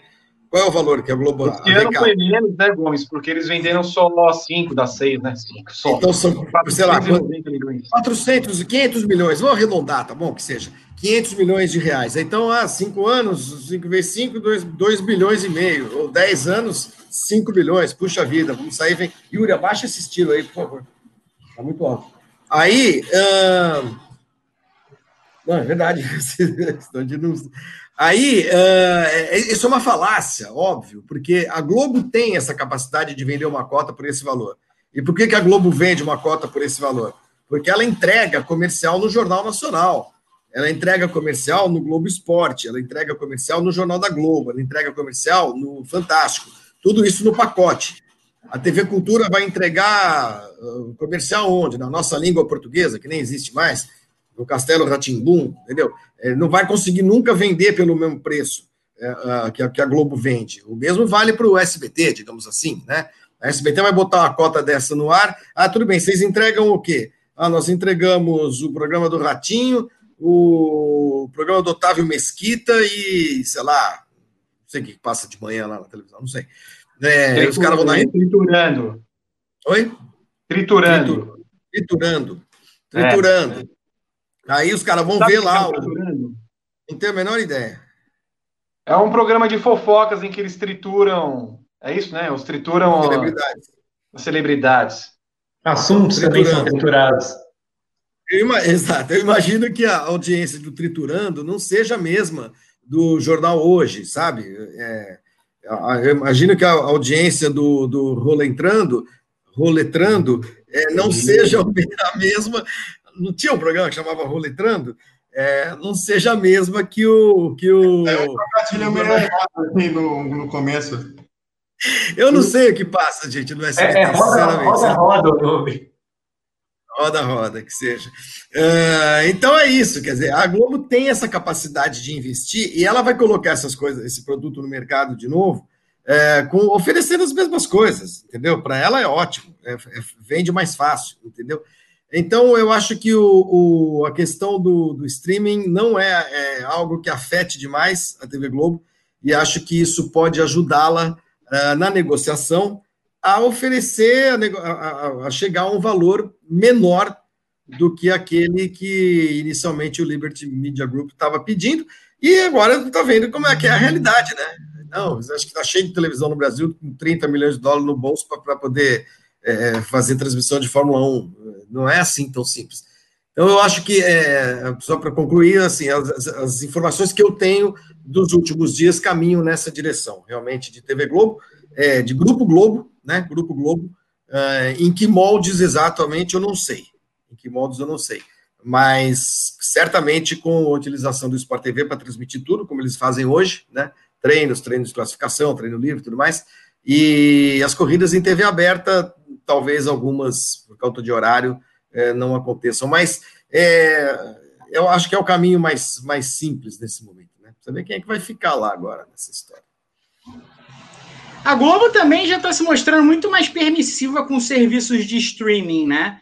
É, a Globo, quando criou o Globoplay, ela, ela tentava proteger de todas as maneiras, como ela historicamente fez com as outras emissoras de TV, dos outros serviços de streaming, é, da Netflix e no primeiro momento do Amazon Prime, mas hoje não dá mais para evitar isso, né? Então a gente vê na Globo comerciais é, da, da, Netflix, da Amazon Prime, a Globo tem um acordo, parece, com a, com a Disney Plus, né? Vai, vai passar o The Mandalorian, série da, do, do serviço de streaming da Disney que vai chegar aqui no fim do ano. Então, assim, se ela não dialogar com essas plataformas de streaming, ela não vai ter conteúdo de entretenimento para transmitir. Então, a Globo já hoje já é muito mais permissiva do que ela era há um ano, dois anos. Ô, ô, ô, Pedro, se eu sou, inclusive, a, a Liberty nesse momento, eu negocio, inclusive, o streaming via Globoplay. É, seria, eu acho que seria muito mais negócio para eles. Porque as pessoas, não sei quanto vai custar esse serviço. É claro que é uma fonte de renda para pro, é uma fonte de renda para o Liberty Media Group, mas é, de repente, sei lá, se eles cobram 80, 90 reais por mês, eles vão conseguir, digamos, um milhão de assinantes. Se eles cobrarem 30 no pacote da Globo, entendeu? Do, do, do Globo Play, que já tem não sei quantos, 15 milhões de, de assinantes, 20 é, milhões você. 20 milhões de assinantes, você acaba chegando a muito mais gente, você acaba arrecadando mais, né? Faz uma parceria, é, tem uma plataforma que já está desenvolvida, super amigável, né? Friendly, não sei o quê, é só botar lá no tal do Globoplay, já vai dar para ver desenho do Mickey, do Pateta, não sei o quê, Star Wars, o cacete, e ver Fórmula 1 também. Já está na televisão, você não precisa é, é, assinar mais uma, mais uma coisa. Eu, se sou a Liberty, tendo a possibilidade de, de usar, inclusive, a, a, o, o, streaming da Globo, do, esse canal Globoplay, né, essa plataforma Globoplay, eu ia, é fácil. Fácil, porque é, você, tem o que, você tem o que apresentar para os seus acionistas, entendeu? Olha só, nós estamos sendo vistos no Brasil por 16 milhões de pessoas. Então a Heineken vai ter que pagar mais, a Pirelli vai ter que pagar mais, não sei o quê. E assim, e assim vai, né? Agora, querer bater de frente com, com a Globo, eu acho que não acaba não funcionando. Enfim, vamos ver qual vai ser o desfecho, mas eu acho que está muito mais perto de a gente continuar tendo Fórmula 1 na Globo do que qualquer outra coisa. Muito bem. E o problema era dizer o nome da plataforma do lado. Nós já tivemos o Roletrando, o Cola Pinto. É... que mais que nós tivemos? Cola Pinto, o que, que, é esse? Como que, que é isso? Piloto argentino. Franco Cola. Franco Cola. Franco Cola Entendi. O Berton, me salva. Olha como ficou bonitinho com seis câmeras aqui. Gostei. Eu, eu me sinto oh, no, vendo... grande, no, grande, prêmio debate aqui. Você viu? Tô vendo o pessoal, tô vendo pessoal aqui no superchat, a gente, a gente, os nossos, bom, tem que, tem que curtir, né, aquelas coisas todas. Rapaz, é, o, o, nosso, o nosso público é muquirana mesmo, né? É, o dia que aquele, que aquela, aquela, aquela figura ímpar chamada Constantino, Rodrigo Constantino, fez um vídeo aí chorando, chorando as pitangas, porque foi mandado embora todos os empregos dele. Teve cara que doou 200, eu vi, eu vi um pedaço. Teve cara que doou 250 pau, bicho. 250 reais pro cara. Cadê o Fabiano Leocádio, que acabou de ser membro aqui do doando 250 pau? Chegou a doar 100, 100 e pouco, não, nunca mais ah, fez, né? Ele doou 500 reais no GP do Brasil de 2018. Então não fala mais nada. E teve, todos tivemos uma síncope com esse valor doado. Né, e aí a gente programa. teve chefe opressor sem mimimi, que doou também uma grana. Eu lembro Porém, cadeira cativa, no saudoso cadeira cativa. Eu sinto falta do superchat Grenar. Quem é Grenar? O superchat, o Wanderson Monteiro mandou dois reais no superchat verde ou azul, dependendo do seu tom de daltonismo por sair de Jesus Marum para o trocadalho do roletrando. Exato. Faltou um R aí na mensagem do Wanderson. Entre o T e o A. É um pouco complicado segurar essa risada. Né? Pois é. O Rafael da Silva Coelho perguntou se a Fórmula 2 vai passar no Globo. É. Pois é. A Fórmula 2 é uma coisa que, que, que a gente sente falta, né? Mas tá dando para ver no, no streaming, né? Tá dando para ver no é, streaming direto. No, no, YouTube passa ao vivo aqui para o Brasil. É. O problema é que a Fórmula 3 não passa, né? E aí só os uhum. melhores momentos. É muito difícil achar a Fórmula 3 aqui no Brasil para assistir. É. É verdade, a Fórmula 2 faz, faz falta. A Fórmula 2 é um produto que, que eu se tem um canal. A, a Globo tem tanto canal, né? De, de, esporte, tem tanto espaço na grade. Eu, puxa, mas sem dúvida. Até a gente na Fox chegou a ter Fórmula 2 um ano, é, algumas corridas numa segunda metade de temporada tal. É um troço que as corridas são muito boas, né? São, e, e tem saído muita gente dali para a Fórmula 1. É um belo produto, belo produto. Olha aí, Vitor, o Edson Asfra manda 25 dólares canadenses. Guilherme, você que já morou lá, faz a conversão para a gente aí.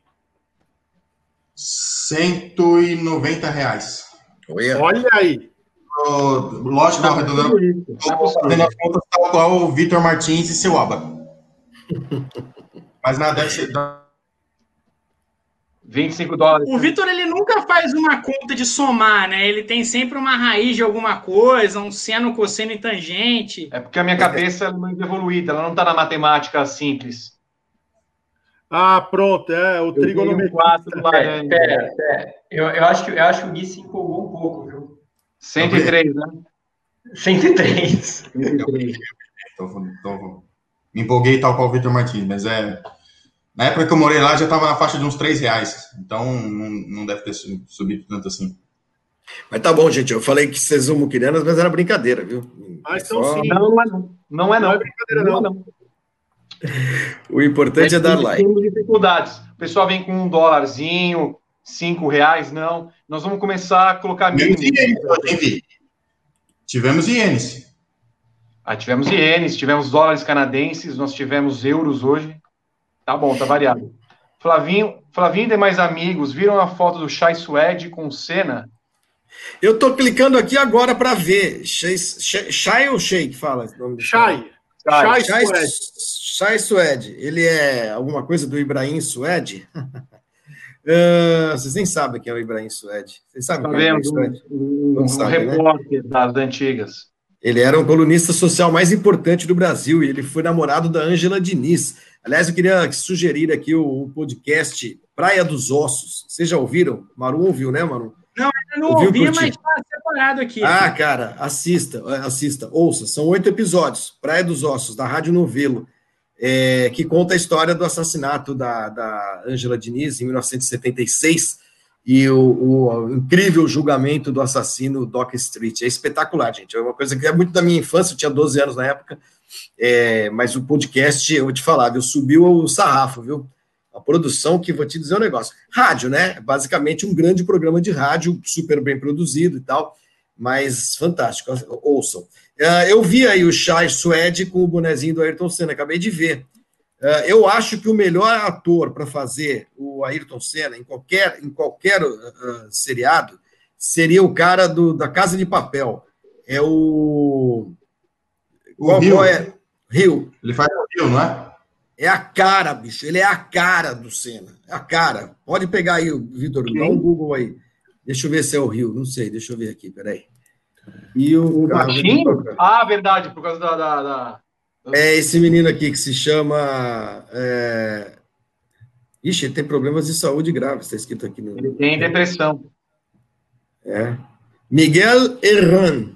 Miguel Erran. É, Erran, com H. É a cara, ele é impressionante, é a cara do Senna.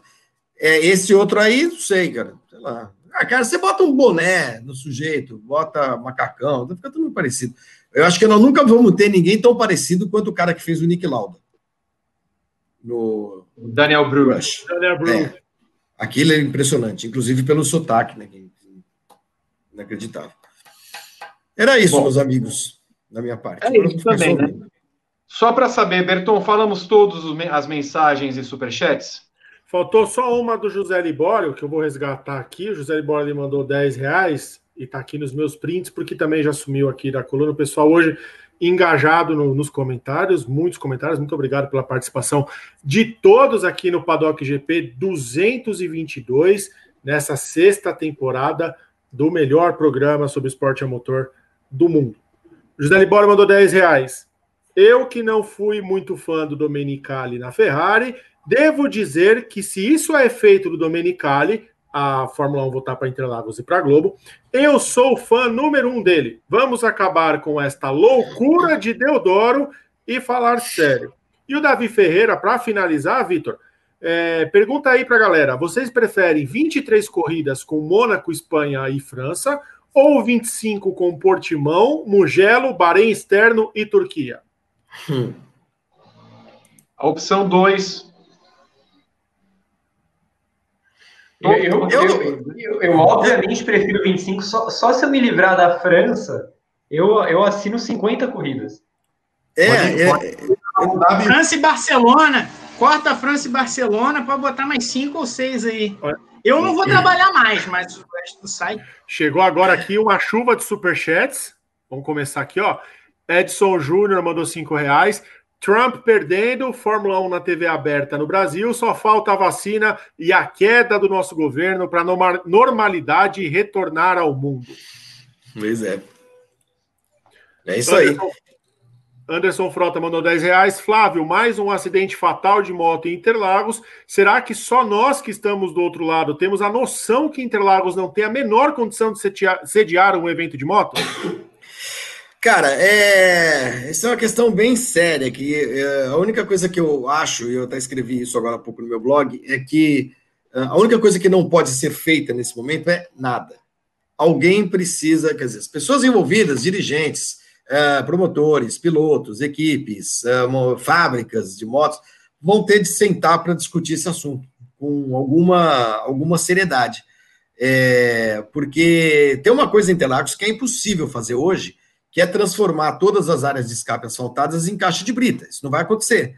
Então a gente tem hoje no mundo autódromos para moto e autódromos para carros. São raros os autódromos uh, onde só correm carros, onde correm carros, né? Uh, que a moto corre também, onde, onde a gente tem um autódromo uh, que privilegia os automóveis, que são as áreas de escape asfaltadas. Elas se provaram muito mais seguras para carro, porque você pode frear o carro, né? E você não capota o carro amarrado num cinto de segurança.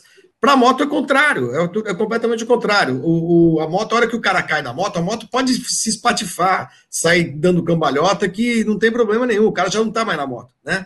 E a brita breca, breca o piloto, né? Uh, e breca muitas vezes a moto. O cara tola na brita, ele dá uma pirueta e cai na brita. Então, uh, Interlagos não é assim. Interlagos não é assim. Algumas coisas, algumas, eu acho que no mínimo, algumas variantes deveriam ser uh, imediatamente construídas em Interlagos para permitir que sejam feitas corridas de moto lá. E um estudo muito, muito, muito detalhado, muito sério, muito rigoroso uh, sobre algumas áreas onde é possível um piloto perder o freio, ir direto, uh, o que pode acontecer, simular tudo que for possível. Já teve MotoGP, não era nem MotoGP, era Moto Velocidade, Interlagos, 92, construíram uma chicane, era o ponto que mais é, chamava a atenção. Eu estava vendo hoje um vídeo uh, de 92, é, era a curva do café, né? Porque você sobe acelerando tudo, uma curvinha para a esquerda, te empurra para fora, se você dá no muro, você vai parar na caixa d'água lá do, do, da Avenida Interlagos. Então fizeram uma chicane ali, importante. O resto, você olha a pista, observa a pista, em 1992, pô, os caras encheram, mas encheram de, de, de, de, proteção de pneu em tudo que era lugar onde era possível acontecer algum acidente, né? Então, quer dizer, ali, 28 anos atrás, se fez alguma coisa, se estudou alguma coisa. E hoje está precisando fazer algo parecido, por, por, com a diferença de que naquela época a gente tinha muita caixa de brita, agora não tem. Agora a gente só tem área de, área, área de escape asfaltada, né? Eu acho que, assim, riscar Interlagos do, do, do, do, calendário da moto no Brasil, você acaba com o motociclismo no Brasil. Acaba. Então é preciso chegar a alguma solução em Interlagos que permita que o motociclismo seja praticado ali com o um mínimo de segurança. Agora, a morte desse menino no, no, final de semana foi um. Eu detesto falar em fatalidade, né? Mas você vê, ele foi reto é, numa curva, Vitor, ele não caiu da moto. Ele não caiu da moto. Ele foi reto numa curva, que era a curva da junção, e aí tem, tem uma, uma pista auxiliar. Ele tentou acessar aquela pista auxiliar, não entendi bem por quê. É, aquilo ali é atrás de um, de um, de uma, como é que, você, como é a gente chama esse negócio? É, uma saidinha assim. Tesoura? É, um, isso, uma, uma tesoura. Não, onde fica carro de, de carro de serviço? É tesoura? É. Então, assim, é, cara, o que aconteceu ali é, é inacreditável, né? É inacreditável o jeito que ele, que ele bateu. Não estou botando a culpa nele, longe disso, longe de mim, imagina. É, não se sabe sequer o que aconteceu com a moto mas é, é, aconteceu algo, se poderia fazer qualquer estudo em Interlagos para evitar acidente, ninguém ia pensar num acidente desse tipo. Ninguém ia pensar. Tem coisa que acontece, não tem jeito. Vamos lá. Rafael da Silva Coelho manda R$ 5,15, querendo um palpite sobre quem vence as eleições para prefeito lá em Porto Alegre. Não, em Poá, São Paulo. Poá. Poá, São Paulo. Eu não faço ideia de quem, é, quem são os candidatos. Eu vi Poá, já pensei que fosse Porto Alegre. Saulo Souza. Eu vi, eu vi que ele estava na liderança em 2019. Acabei de pesquisar aqui. Então, favoritíssimo. Não é possível. Tem mais aqui. Vamos descer o chat. Vando Monteiro da Silva manda dois reais perguntando: Flávio, Abelão ou Valdemar na Gávea? É, pô, quando foi Valdemar foi demais, né? tem um cara gritando, Valdemar, o caralho! Aquele cara que grita aquilo no dia é o Lúcio de Castro, vocês sabiam disso? Quando o Valdemar foi contratado pelo Flamengo, ele, ele era Parece. isso. É, não, é ele, é ele. Ele estava lá cobrindo. Aí o diretor do Flamengo falou assim: o substituto de não sei de quem é o Valdemar, do que que era mesmo, Gabi? Lemos. Lemos. Que é o irmão do Oswaldo Oliveira, né? É, Valdemar Lemos. Aí você só ouve assim fundo. Valdemar é o caralho! Ele contou a história. Já contou, né? Então, Ele conta é... fala. Sim, sim, sim, sim. Uh, não, nenhum dos dois. Acho que vai ser o, o Rogério Senna. É agulha que eu queria lembrar, viu, Berton? Aquela partezinha da pista, assim. É que, que você sai. Ele tem, alguém escreveu aqui, agulha. E só para. Se eu não me engano, o senhor Valdemar, ele é candidato, né? Não sei.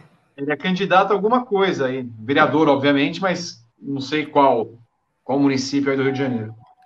Flávio Gomes, quando você entrará no grupo do WhatsApp do Grande Prêmio? Vando Monteiro da Silva pergunta.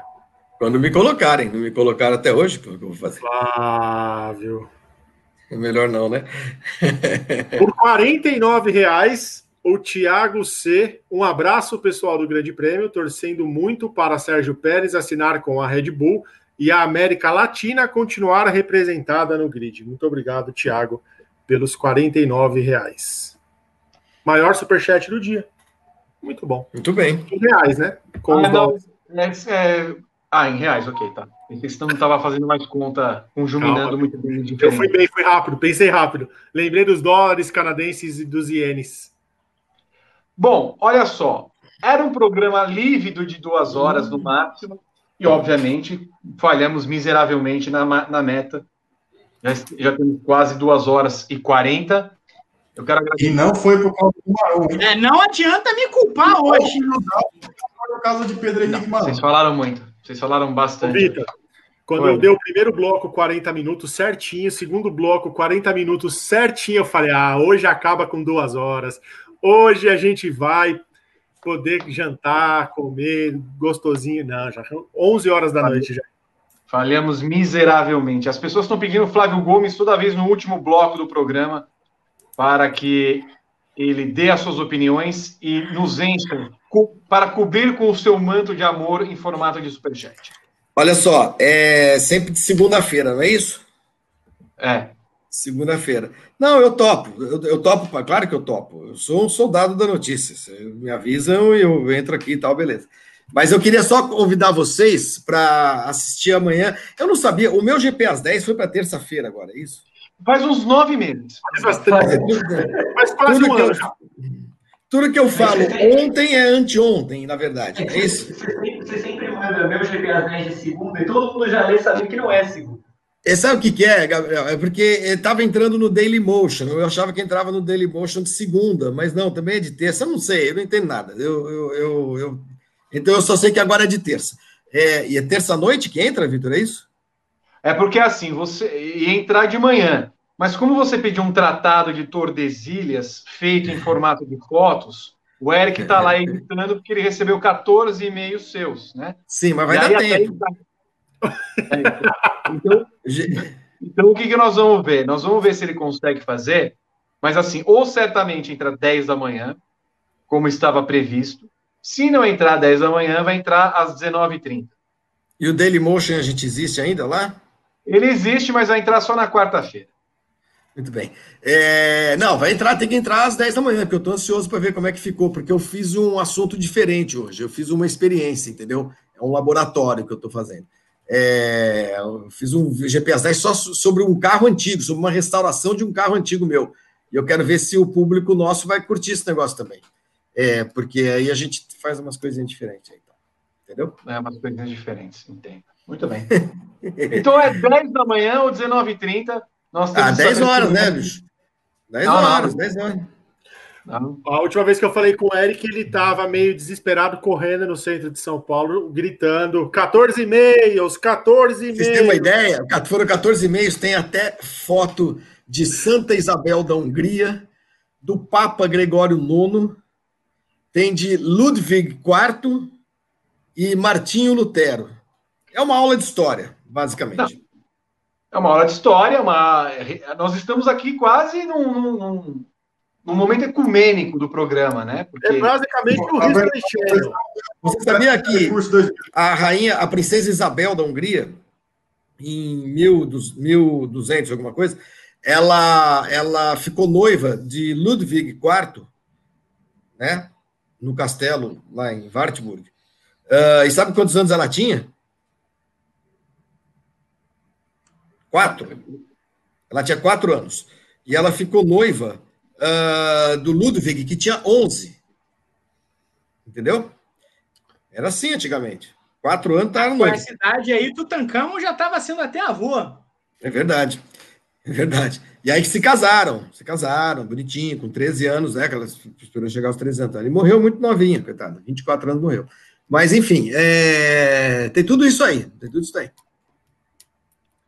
O, o, Gomes, enquanto você falava do, do assédio sexual do ano do, do século XII lá, nesse momento surgia a mensagem de 250 reais, é isso, Berton? Oxi. Tá na tela aí, Vitor. Eu vou falar até baixinho. Tira o cartão do, do, do, desse menino. Ah, é Fabiano Leocádio, Gomes. É nosso, nosso menino.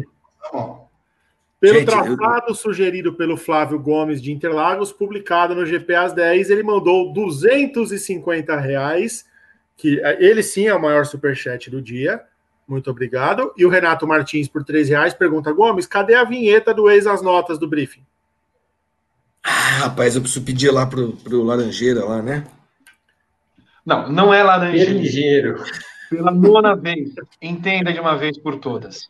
Jorge Perligeiro. Perligeiro. Jorge Não é laranjeira. E agora as notas dos pilotos. É isso que vocês querem? Só isso. É simplesmente três palavras para o perlingeiro. Ex, ex, as, notas. Muito Ok? bem, eu vou pedir. Mas isso não é só tirar. Não, tem que ele tem que gravar, né? Ele tem que gravar pra gente. Não pode tirar de algum Nós lugar. não Não. achamos na internet, nós vasculhamos a internet para. E nem ia poder, né? Usar a voz do cara assim. Eis as notas. Mas vou pedir o melhor, uma coisa mais, mais personalizada. Eis as notas de pilotos e equipes, pode ser? Você falou isso três vezes nos programas anteriores. Nós não confiamos nessa informação. Eu vou anotar o nome do cara aqui. Sérgio vai anotar laranjeira e vai anotar qualquer coisa. Eu sei como é que é. Como é que eu, Perdigueiro. Como é, que é o Você vai, primeiro lá, nome dele? vai falar que é perdigueiro. Não. Eu juro que eu vou pedir, eu vou pedir pro Eugênio Jorge. Leal, que é meu amigo. Jorge Jorge Perligeiro, filho do Ayrton Perligeiro. informação. Perligeiro. Tá bom. Vou pedir para ele gravar só três palavras. Eis as notas. Muito obrigado. Muito bem. Bom, Vou pedir. Aproveitando que você está aqui, aproveitando que você está aqui, nós, a gente está estreando. A gente está estreando, não, estreou na semana passada, lá na, na Rede Roxa, que não pode falar o nome.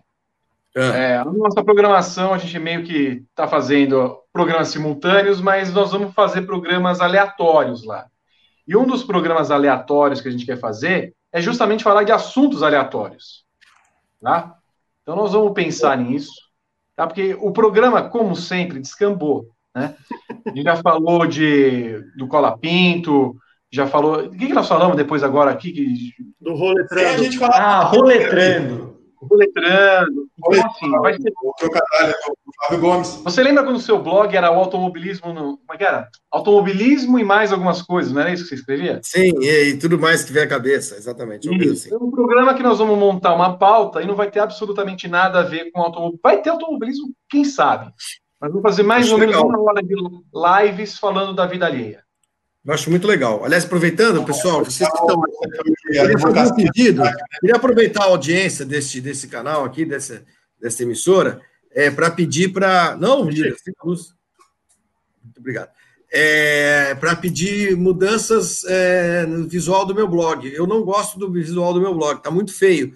Ele está muito feio, está muito ruim de ler. O meu nome está muito pequeno, a minha foto não aparece. A pessoa é obrigada a clicar duas vezes na, na, na notícia para ler. Eu queria voltar ao meu blog do jeito que ele era antes. Muito obrigado. Pedido indeferido. Bom, estamos aqui encerrando essa atração maravilhosa. O senhor tem que falar com Bruno Santos. Bruno Santos, é ele que é Não responsável. era Jorge Perligeiro? Não, Bruno Santos é o nosso cara da TI. Não sei se você Ah. lembra. Imagina o Gomes pedindo pro Bruno gravar. O, Bruno, o pessoal do site está pedindo para você gravar a vinheta, três palavrinhas. E pro Jorge Perdigeiro, "Ô, você pode voltar meu blog pro jeito que. Eu já pedi, mas ele está sobrecarregado, coitado. É, não, e nós vamos trazer o doutor Drauzio Varela para os próximos programas para analisar, para ver se isso é um início gradativo de Alzheimer. Porque não cai bem uma pessoa es- escolher, escolher não, esquecer um nome, né, o... Sabe, sabe. Bom, Ai, ai. estamos encerrando essa atração, chega, né? Chega. Está chovendo? Sim, chove no semiárido de São Paulo. Pois é. Eu- Quero eu- agradecer. a- Fala, Gui. Só para acompanhar, fora- chove no Butantã também, tá? Ouça aqui. Ô, Gui, Aqui não é tá chovendo, não, mas eu tô muito ansioso pela nossa programação na, na Rede Roxa para falar de qualquer outro assunto. Boa. Nós vamos definir data e horário, o roteiro. Aliás, nós vamos ter uma reunião que, amanhã que para isso. vocês, por que, que vocês convidaram o Gui? O Gui é comunista, ele, tem, ele, ele é amigo dos caras da vacina da China. Tá ok? O Gui é o Não, nosso. Eu sou, pra- eu sou quase vizinho do Instituto Butantã, e isso é verdade mesmo. Não, não, não é mentira. O Gui é o quê, Vitor? É o nosso André Gabé, que participou da primeira edição do Big Brother, como todo mundo sabe. Senhor. Até quando, pai? Eu quero agradecer imensamente a presença de Pedro Henrique Marum, Gabriel Curti, Guilherme Blois e Flávio Gomes, que apareceu no final do programa. e Agora vai voltar aos, Agora que ele não tem o cadeira cativa, ele faz o último bloco do Paddock GP, Faz. segundo curso. E o novo programa que nós já temos uma ideia de nome lá na Twitch para falar de assuntos aleatórios. Se você não segue, ah, não pode falar, esqueci. Se você não segue aquela rede roxa, o nome dela .tv barra Grande Prêmio, estaremos lá para produtos novos e exclusivos para vocês. Obrigado também ao Rodrigo Berton, que esteve comigo nessa atração. Ó, no domingo nós temos briefing às seis da manhã. Às seis da manhã. Uma merda.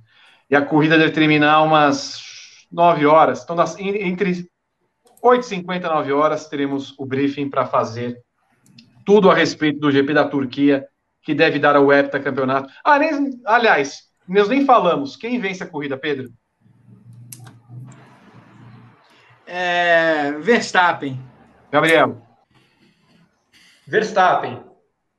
Gui. Vou acompanhar os meninos, Verstappen. Gomes. É, não, ganha Hamilton e é campeão. Berton. Verstappen. Muito bem. Então, acompanharemos tudo é, sobre o GP da Turquia. Acompanhem também toda a programação aqui no YouTube. Amanhã entra um GP às 10 do Gomes, ou às 10, né? Ou às 10, ou às 9, ou às 7 e meia da noite. Nós decidiremos o melhor horário se o nosso Eric Spala, editor de vídeo, vivo estiver para entregar esse produto nas mãos a tempo. Ok? Valeu, gente. Um Ok. abraço a todos. tá? Valeu, um abraço, tchau, tchau. Tchau, gente. Um abraço. Até semana que vem no Paddock GP. Tchau.